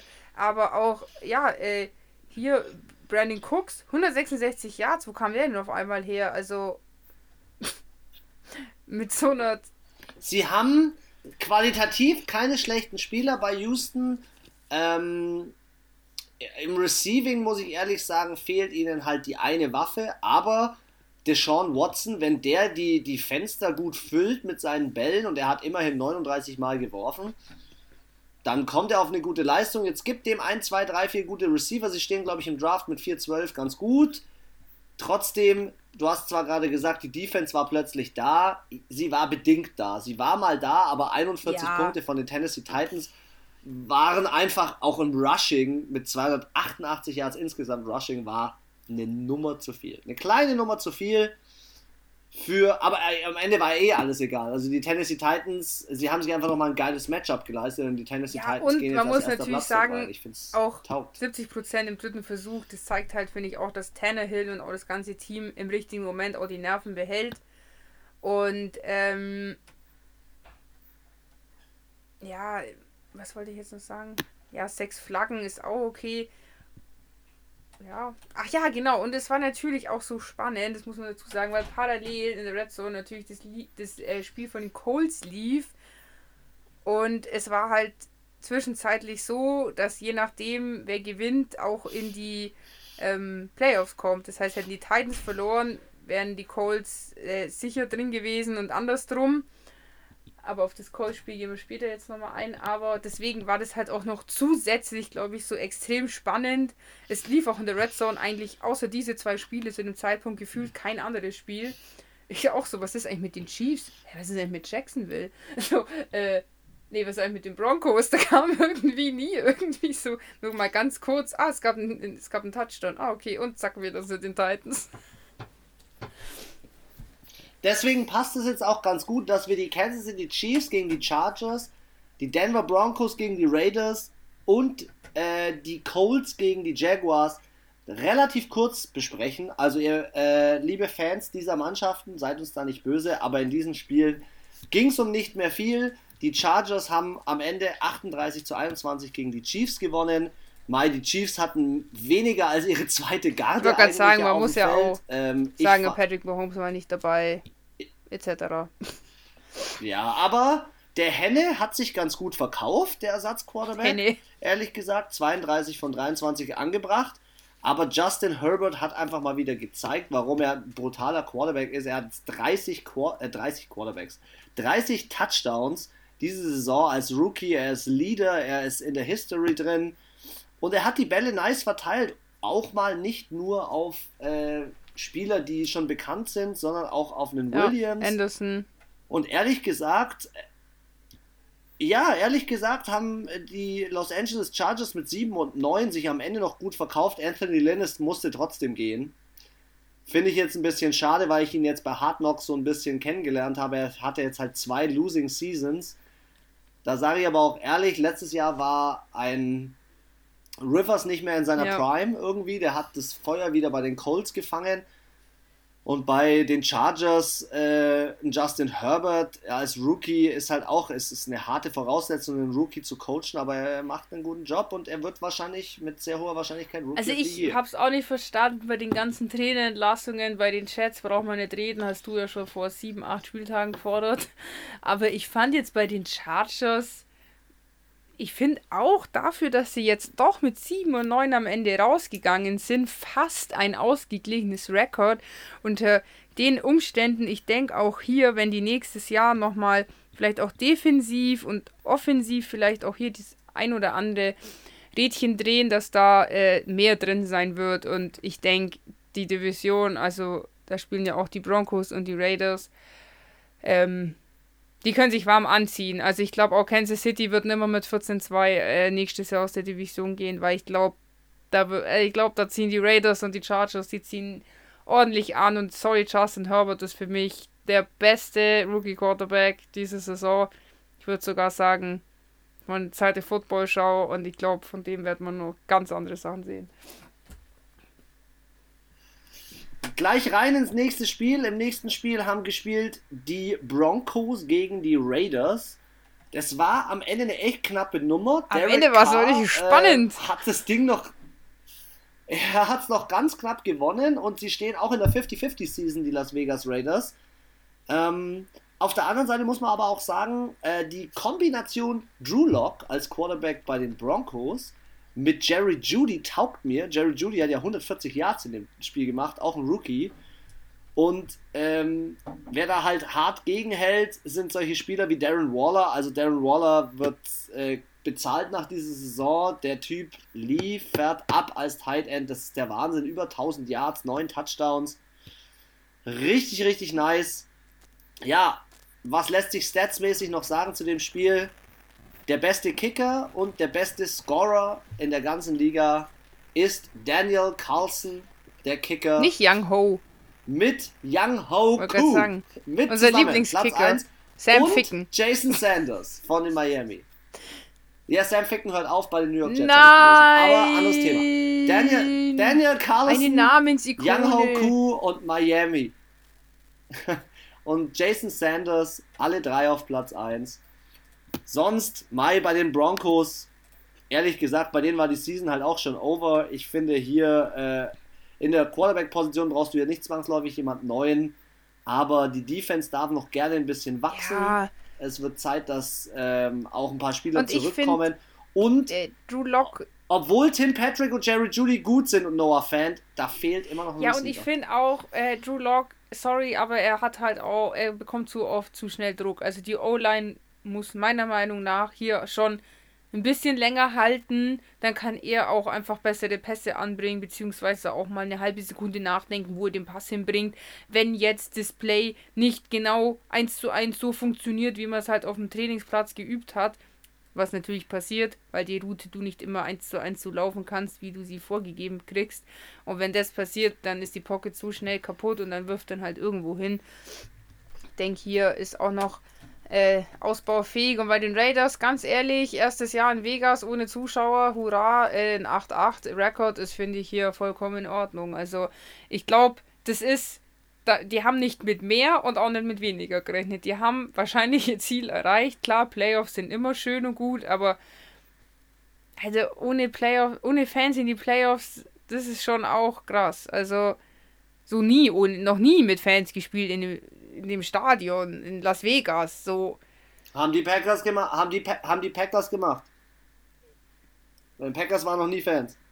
Ich rede davon, dass du Schon in hart. einem neuen Stadion, in einem neuen Bundesstaat bist. So, Allererste Mal und du hast keine Fans und dann kommst du auch noch in die Playoffs und da hast du auch keine Fans. Also so meine ich es jetzt. Es gibt natürlich andere Teams, die auch keine Fans diese Saison hatten, aber dafür, ich meine, die Packers wissen, wie es ist, mit Fans zu spielen. Sie können sich an ihre Erinnerung erinnern, aber bei Las Vegas gab es ja noch keine.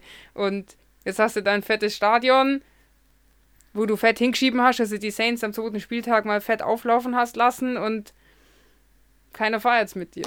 Das ist, finde ich, immer noch sehr traurig für die Vegas, für die Vegas Raiders und aber trotzdem haben sie gut gemacht. Das Spiel war auch, ey, die ersten drei Quarter auch eher todeslangweilig, auch immer ausgeglichen und am Ende wurde es nochmal richtig spannend. Also das ist mir bei vielen Spielen an dem Spieltag aufgefallen. Die, die ersten drei Quarter waren eher so, naja, und der Rest, das restliche, das vierte dann war dann eigentlich, also wir waren dann doch auch noch ganz, das ging ja noch ewig, da waren ja alle Spiele schon vorbei, das war ja eins der letzten ähm, von diesen Sonntagsspielspielen. Aber weißt du, an was das mitlag? An zwei Dingen, an, an Turnover, vier Turnover bei Las Vegas, plus 14 Flaggen bei Las Vegas für 111 Yards Strafe und trotzdem gewinnen sie das Spiel.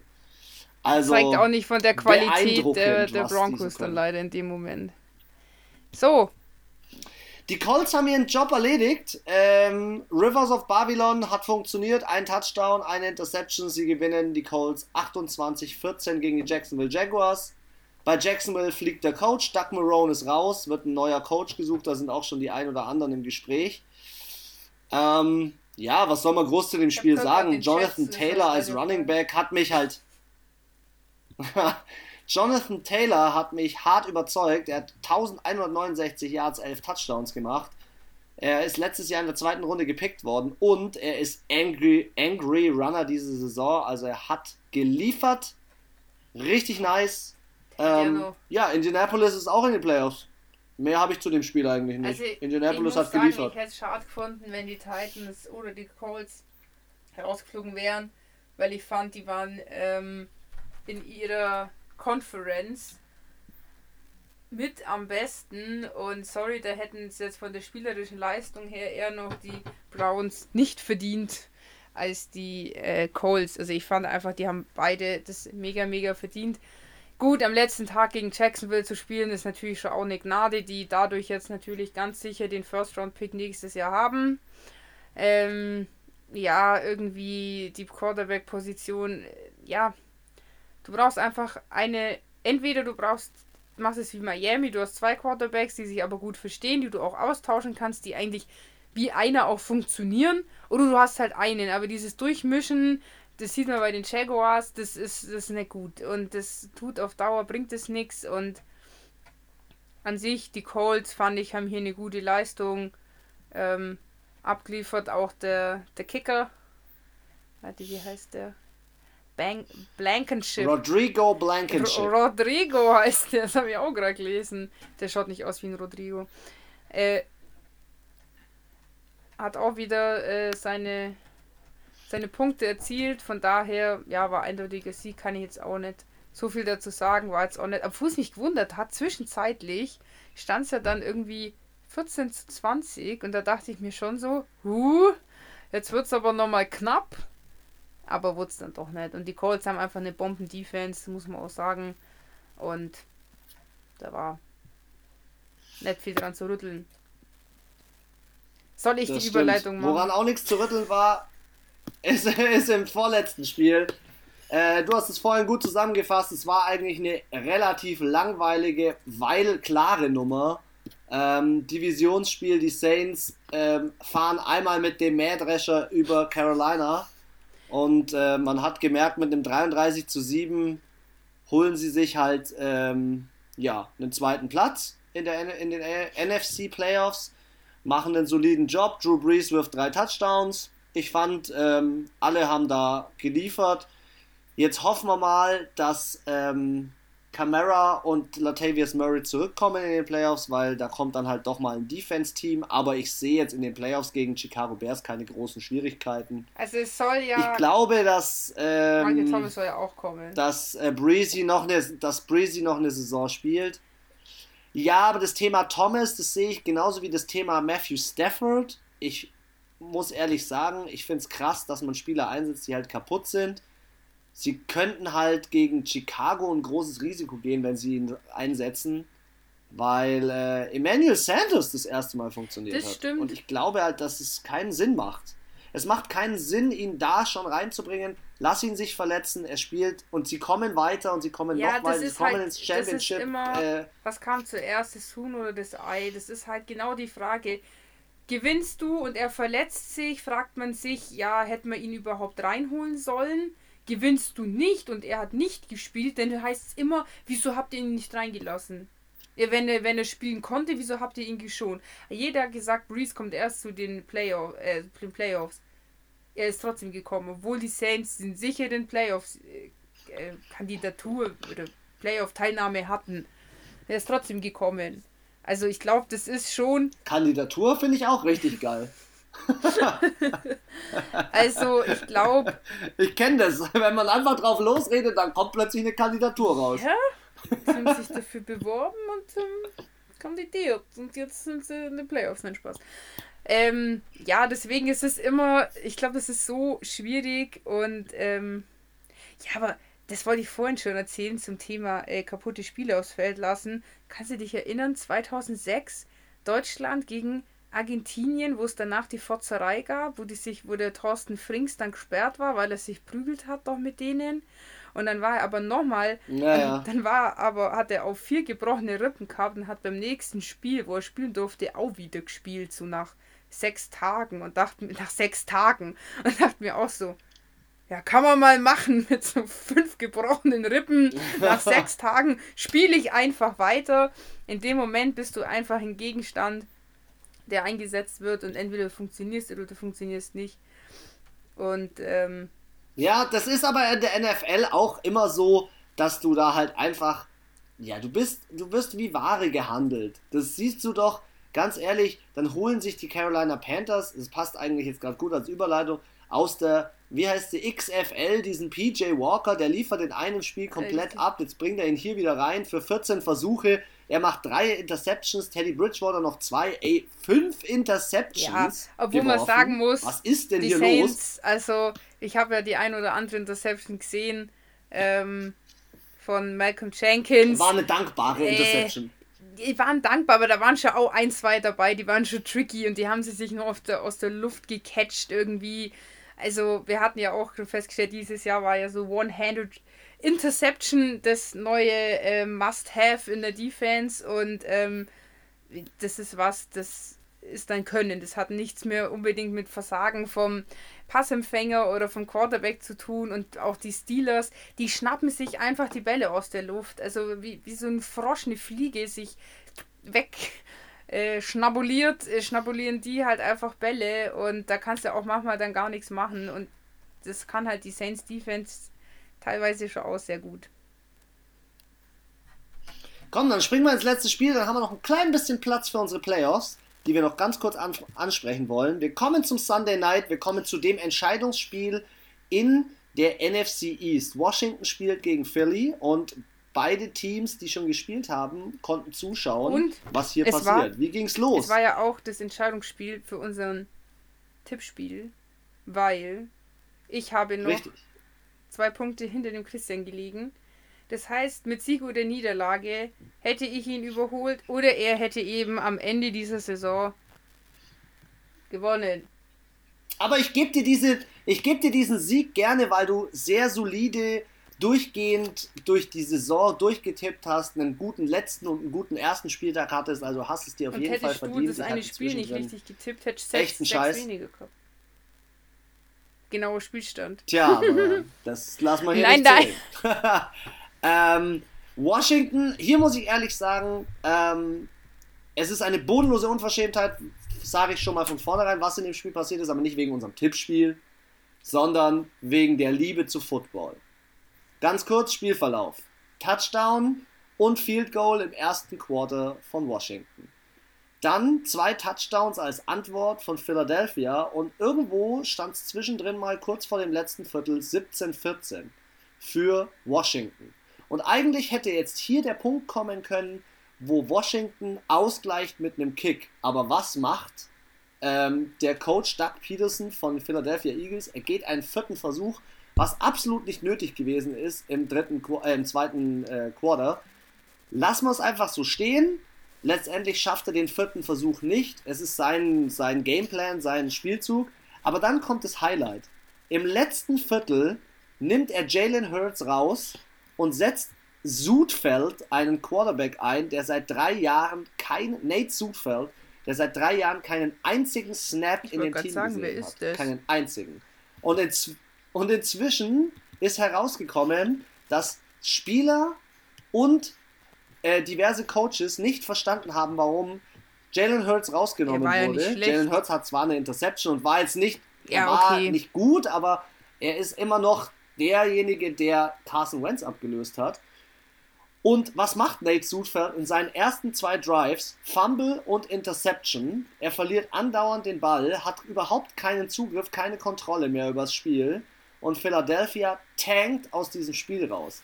Was ist am Ende passiert? Zwischen New York, man muss wissen, zwischen New York und Philly ist übelster Hate, also auch zwischen den Fans. Die ganzen Spieler von New York sind online gegangen in Twitter und haben gesagt, sie fühlen sich hart verarscht. Ähm, was hier abgegangen ist, mit Absicht zu tanken, so eine Liebe, also, äh, gar keine Liebe zum Spiel zu zeigen. Und unter anderem Eli Manning schreibt, This is why we don't like the Eagles. Und Eli Manning, muss man ja sagen, ist inzwischen retired. Also er spielt nicht mehr. Es gibt Interviews vom Head Coach Joe Judge von den New York Giants, der gesagt hat, er würde sein Leben geben für die Spiele und es ist nicht so, dass die Spieler von New York dieses Jahr alles gegeben hätten mit deren Familien und so weiter und so fort. Also, ja, aber das ist was. Das ist so die eine Seite der Medaille. Ja, sorry, dann aber, hätte halt New York sich mal sagen, ein Sieg mehr New York hätte, müssen diese Saison. Genau, New York hätte das unter der Saison. Also, wer mit einem 6-10-Rekord dasteht, sollte mal Zug, ganz leise sein. Aber Anna, diesen Zug, nein, sehe ich nicht so. Diesen Zug, den Philly hier macht und der Head Coach und wer auch immer das entschieden hat, muss ich ehrlich sagen, ist eine bodenlose Unverschämtheit dem Football gegenüber. Man, es ist ein ungeschriebenes Gesetz, dass du selbst am letzten Spieltag, und man hat es an diesem Spieltag bei diversen Spielen gesehen, es ist ein ungeschriebenes Gesetz, dass selbst Houston, die auch so stehen oder noch schlechter stehen, dass die sich ihren verdammten Arsch aufgerissen haben bis ja, zur aber ich finde es unfair, den Washington Football Team gegenüber zu sagen, sie haben nur gewonnen, weil die anderen getankt haben. Nein, das haben sie nicht. Ja, aber das, das so wird es ja gesagt. Washington spielt gut. Washington ja, aber am Ende heißt ja, hätten Alex die Eagles nicht verloren, dann wären jetzt die Giants. Aber wenn du ausgleichen kannst, ein Spiel verändert sich, wenn du ausgleichen kannst. Okay, lass mal das mal stehen. Aber du nimmst doch nicht deinen Starting Quarterback, der die letzten vier Spiele gespielt hat und Carson Wentz abgelöst hat, einfach vom Feld für einen Nate Sudfeld, der keinen einzigen Snap gesehen hat in der NFL seit drei Jahren. Was? Was ist denn das für ein Schmarrn? Also es gibt diverse Spieler wie Jalen Rager, die gedraftet worden sind und über den ist herausgekommen unter anderem, was das sollte, versteht keiner. Und da sage ich ganz ehrlich, wenn deine eigene Franchise, deine eigenen Spieler nicht verstehen, was da abgegangen ist, Alter. Ja gut, das ist ja jetzt nichts Aber, Neues. Wie gesagt, wenn New York in die Playoffs will, sollen sie einen, einen Sieg Ja, genau, also das finde ich, das find ich hey, jetzt von, von den Team. Giants schon ein bisschen schwach, dass man dann sagt, ja, äh, äh, hätten die, die haben das denen geschenkt, sonst wären wir jetzt in den Playoffs. Ja, da hätte ich schon mal einen Arsch aufgerissen, dann wärst du in den Playoffs mit. Nein, das haben sie nicht gesagt. Sie haben aber gesagt, bemüht euch, reißt euch den Arsch auf. Und das hat Philly nicht gemacht. Sie haben das komplette letzte Viertel abgegeben. Bewusst. Philly hat sich das ganze. Wurscht, was erwarten die denn? Die haben sich die ganze Saison nicht angestrengt. Die haben sich die ganze Saison keine Mühe gegeben. Wieso sollten sie sich jetzt am letzten Spieltag Mühe geben? Ich habe mit nichts anderem gerechnet. Ja, 2014 ist auf jeden Fall ein knappes Ergebnis für Sunday Night. Für mich ist Alex Smith absolut der Comeback Player of the Year. Ich weiß nicht, ob du das Bild auf NFL Deutschland gesehen hast, wo er wo sie aus seiner Beinprothese äh, die Lombardi Trophy gemacht haben. Nee. Hast du nee, gesehen? nicht gesehen. Musst dir unbedingt anschauen. Richtig geil, weil er halt einfach da eine, eine Geschichte Und eins kann man sagen. Und dementsprechend. Die Division ist einfach kacke. Ja. Und I'm sorry, wer mit dem Negativrekord überhaupt in die Playoffs kommt, gehört eh gesteinigt. Weil dann hätten sie es noch eigentlich eher ein anderes Team verdient, wie die Miami Dolphins, die dann mit 10-5 oder mit 10-6 am Ende jetzt aus der aus den Playoffs gefallen oder die Cardinals, die definitiv. Das ist ja, schade, und da denke ja. ich mir, da gibt es nochmal drei, vier andere Teams, wo ich sage, Washington Division Leader hin oder her, aber meiner Meinung nach ist es unfair, dass überhaupt ein Team mit einem Negativrekord und das ist, die sind auch, gehen da auch unter. Also sorry, wenn du so eine schlechte Bilanz hast, dann wirst du in den Playoffs nicht auf einmal Phoenix aus der Asche werden und auf einmal hier fett rasieren. Ich meine, der gute Alex Deswegen Smith hat halt trotzdem zwei Interceptions geschmissen. Also, er ist immer noch der beste Quarterback in dem Team, aber hm, sind jetzt nicht das beste Team. Mal sehen. Wir stehen vor den Playoffs. Wir stehen vor einem richtig fetten, wie wird es überall, in allen Medien heißt es Super Wildcard Weekend. 9. und 10. Januar, Samstag und Sonntag, haben wir zwischen 19 Uhr und 5 Uhr morgens durchgehend Football. Wir starten Samstag, NFC. Das ist der NFC Samstag. New Orleans Saints starten um 19 Uhr gegen die Chicago Bears. Das ist am nee, Sonntag. Scheiße. Warum rede ich davon? Ah, jetzt kommen wir zusammen. sagen wolltest, wann das Saints-Spiel ist. Auch, aber ich dachte, weil das hier in der falschen Reihenfolge ist. Äh, nee, dann starten wir am Samstag. Buffalo Bills gegen Indianapolis Colts, Samstag um 19.05 Uhr. Direkt im Anschluss die Tennessee Titans gegen die Baltimore ah, Ravens. Um sorry, ganz wichtige Info. Das ist falsch, wie das. Sorry, das ist falsch, wie das hier steht. Unabhängig davon. Jetzt muss ich hier mal ganz kurz alle Spiele eine Lanze brechen. Ja. im Hau raus. Free TV übertragen, nicht auf Pro7 Max wie üblicherweise, Richtig. sondern weil Pro7 den Braten gerochen hat äh, und die Einschaltquoten mal gecheckt hat in den letzten Monaten, festgestellt haben, die sind gut, laufen alle Playoff-Spiele nicht auf Pro7 Max, sondern auf dem Hauptsender auf Pro7. Nur mal so. So, jetzt kommen wir zusammen. Ich habe hier die Spiele. Herzlichen Glückwunsch. Also, laut ran gehe ich jetzt einfach mal davon aus, das stimmt. Wildcard Samstag, Colts gegen Bills, danach Rams gegen Seahawks, danach Bucks gegen Washington. Auch. Genau. Sonntag geht das Ganze weiter und da spielt als erstes Ravens gegen die Titans. Dann direkt im Anschluss, habe ich es mir leider gerade weggeklickt, wer spielt da? Saints um 22.40 Uhr und um genau. 2.15 Uhr und ganz zum Schluss. Browns gegen die Steelers. Und ähm, alle Division Leader haben Heimrecht sozusagen. Also das heißt, die Bills, die Seahawks und alle die genau. Washington, genau. das Washington Football ja, Team, sorry, sorry, Titans sorry. und Saints, Steelers haben alle die Division gewonnen, deswegen sind die zu Hause und die anderen kommen die besuchen und in der nächsten Woche spielen dann Kansas City und Green Bay Packers auch dann zu Hause gegen einen der, der dann da halt gewinnt. Also das heißt, wir haben ja dann drei Gewinner aus dieser, also insgesamt sechs aus jeder Conference, drei Gewinner. Einer spielt gegen den First Seed und die anderen spielen dann nochmal gegeneinander. Und der First Seed spielt immer gegen den schlecht platziert, schlechtest platziertesten. Das muss man, muss, muss man noch dazu sagen. Mehr noch gar nicht zu den Playoffs, sondern der Rest in unserer nächsten Podcast-Folge am Dönerstag. Und äh, bis dahin, bleibt geschmeidig. Auch wenn eure Teams nicht mehr dabei sind in den Playoffs, schaut die Playoffs, glaubt mir, das lohnt sich, weil dann ist erstmal lange, lange Footballpause nach dem Super Bowl. Und wenn ihr jemanden. Und mit diesen Worten. Achso, ja. Übergebe ich an Anna. Also, wenn ihr jemanden, wenn ihr sagt, ihr seid harte Football-Fans, aber euer bester Kumpel, eure Freundin, eure Mutter, keine Ahnung, wer auch immer, ihr gern den Football nahebringen würdet, pass to himself, Marcus Mariota, Titans Playoff-Spiel vor drei Jahren, das war mein Magic Moment, der mich so angefixt hat, dass ich jede Woche zweimal mit dem Chris hier sitze und über diesen Sport rede. Also ich kann es euch nur empfehlen, wenn ihr jemanden auch ähm, NFL-süchtig machen wollt, dann schaut mit ihm die Playoffs an. Erklärt es ihm das ein bisschen, weil ihr wisst selber, ist nicht so einfach. Ansonsten hoffe ich, ihr hattet äh, wie immer viel Spaß bei unserem Podcast und ähm, hoffe, ihr hört auch wieder bei unserer Prediction rein für die ähm, Playoffs und ja, mit der Regular Season war es das erstmal. Im Sinne der Regular Season hören wir uns dann erst nächstes Jahr wieder. Oder nächstes Jahr, nächste Saison. Und ähm, genau, bis dahin hören wir uns dann eben, wie gesagt, schon am Donnerstag bei unserer Prediction für die Playoffs und wünsche euch bis dahin eine gute Zeit. Morgen einen schönen Feiertag, wenn ihr aus Bayern kommt. Und genau, dann Ade Waschi.